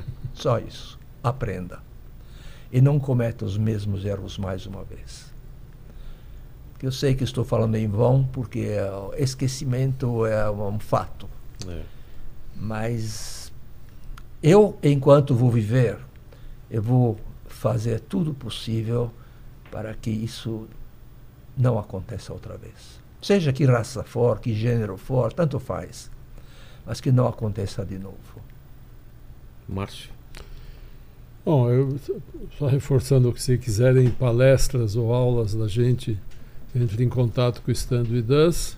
Quem quiser conhecer mais sobre o Holocausto, com uma leitura mais leve, porque eu escrevo em ritmo de thriller e suspense, tem meus livros, são da editora Vestígio, podem pesquisar na internet e tal. E a minha, o meu final é o seguinte: em vez de, de a gente acordar odiando, vamos acordar amando. Quer dizer, então, vamos conhecer alguém bacana, sair à noite e no dia seguinte acordar e falar: Ih, estou apaixonado. é muito melhor do que acordar e falar: Eu odeio essa pessoa. Exato. né? É isso que, é isso que as pessoas têm que fazer para que tentar melhorar um pouquinho mais o mundo, que não é fácil, não. Exato. Gabriel Márcio, obrigado demais pelo papo. Obrigado, você. Acho que, que, que a gente falou muita coisa muito importante. É o segundo programa que a gente faz sobre, sobre o Holocausto aqui. Então, assistam também a outra entrevista que a gente fez, né, com dois sobreviventes também, que tem, tem muita coisa que complementa o papo aqui. Obrigado demais, obrigado Paquito, obrigado vocês que estiveram até aqui. Hoje é um dia importante, um dia que a gente relembra, né, esses absurdos que aconteceram eh, durante a, o- a ascensão do nazismo e, a implantação do Holocausto, que foi, como vocês aqui disseram, a, mai- a- a maior, ma- o maior extermínio, né, de, de pessoas É com, de uma forma já- já- já- nunca aconteceu, feito é. antes, né? Então, que isso fique na, na memória e que esse vídeo seja compartilhado. Obrigado demais e é isso. Muito obrigado a você pela oportunidade, muito obrigado ao, ao- podcast para a gente poder falar, porque trabalho do Gabriel e É, meu é, é esse, isso. é Repetir, isso. falar, lembrar, para não, se repetir esqueça e não o erro. Exatamente. Obrigado demais, gente. Até mais. Tchau, tchau. Obrigado.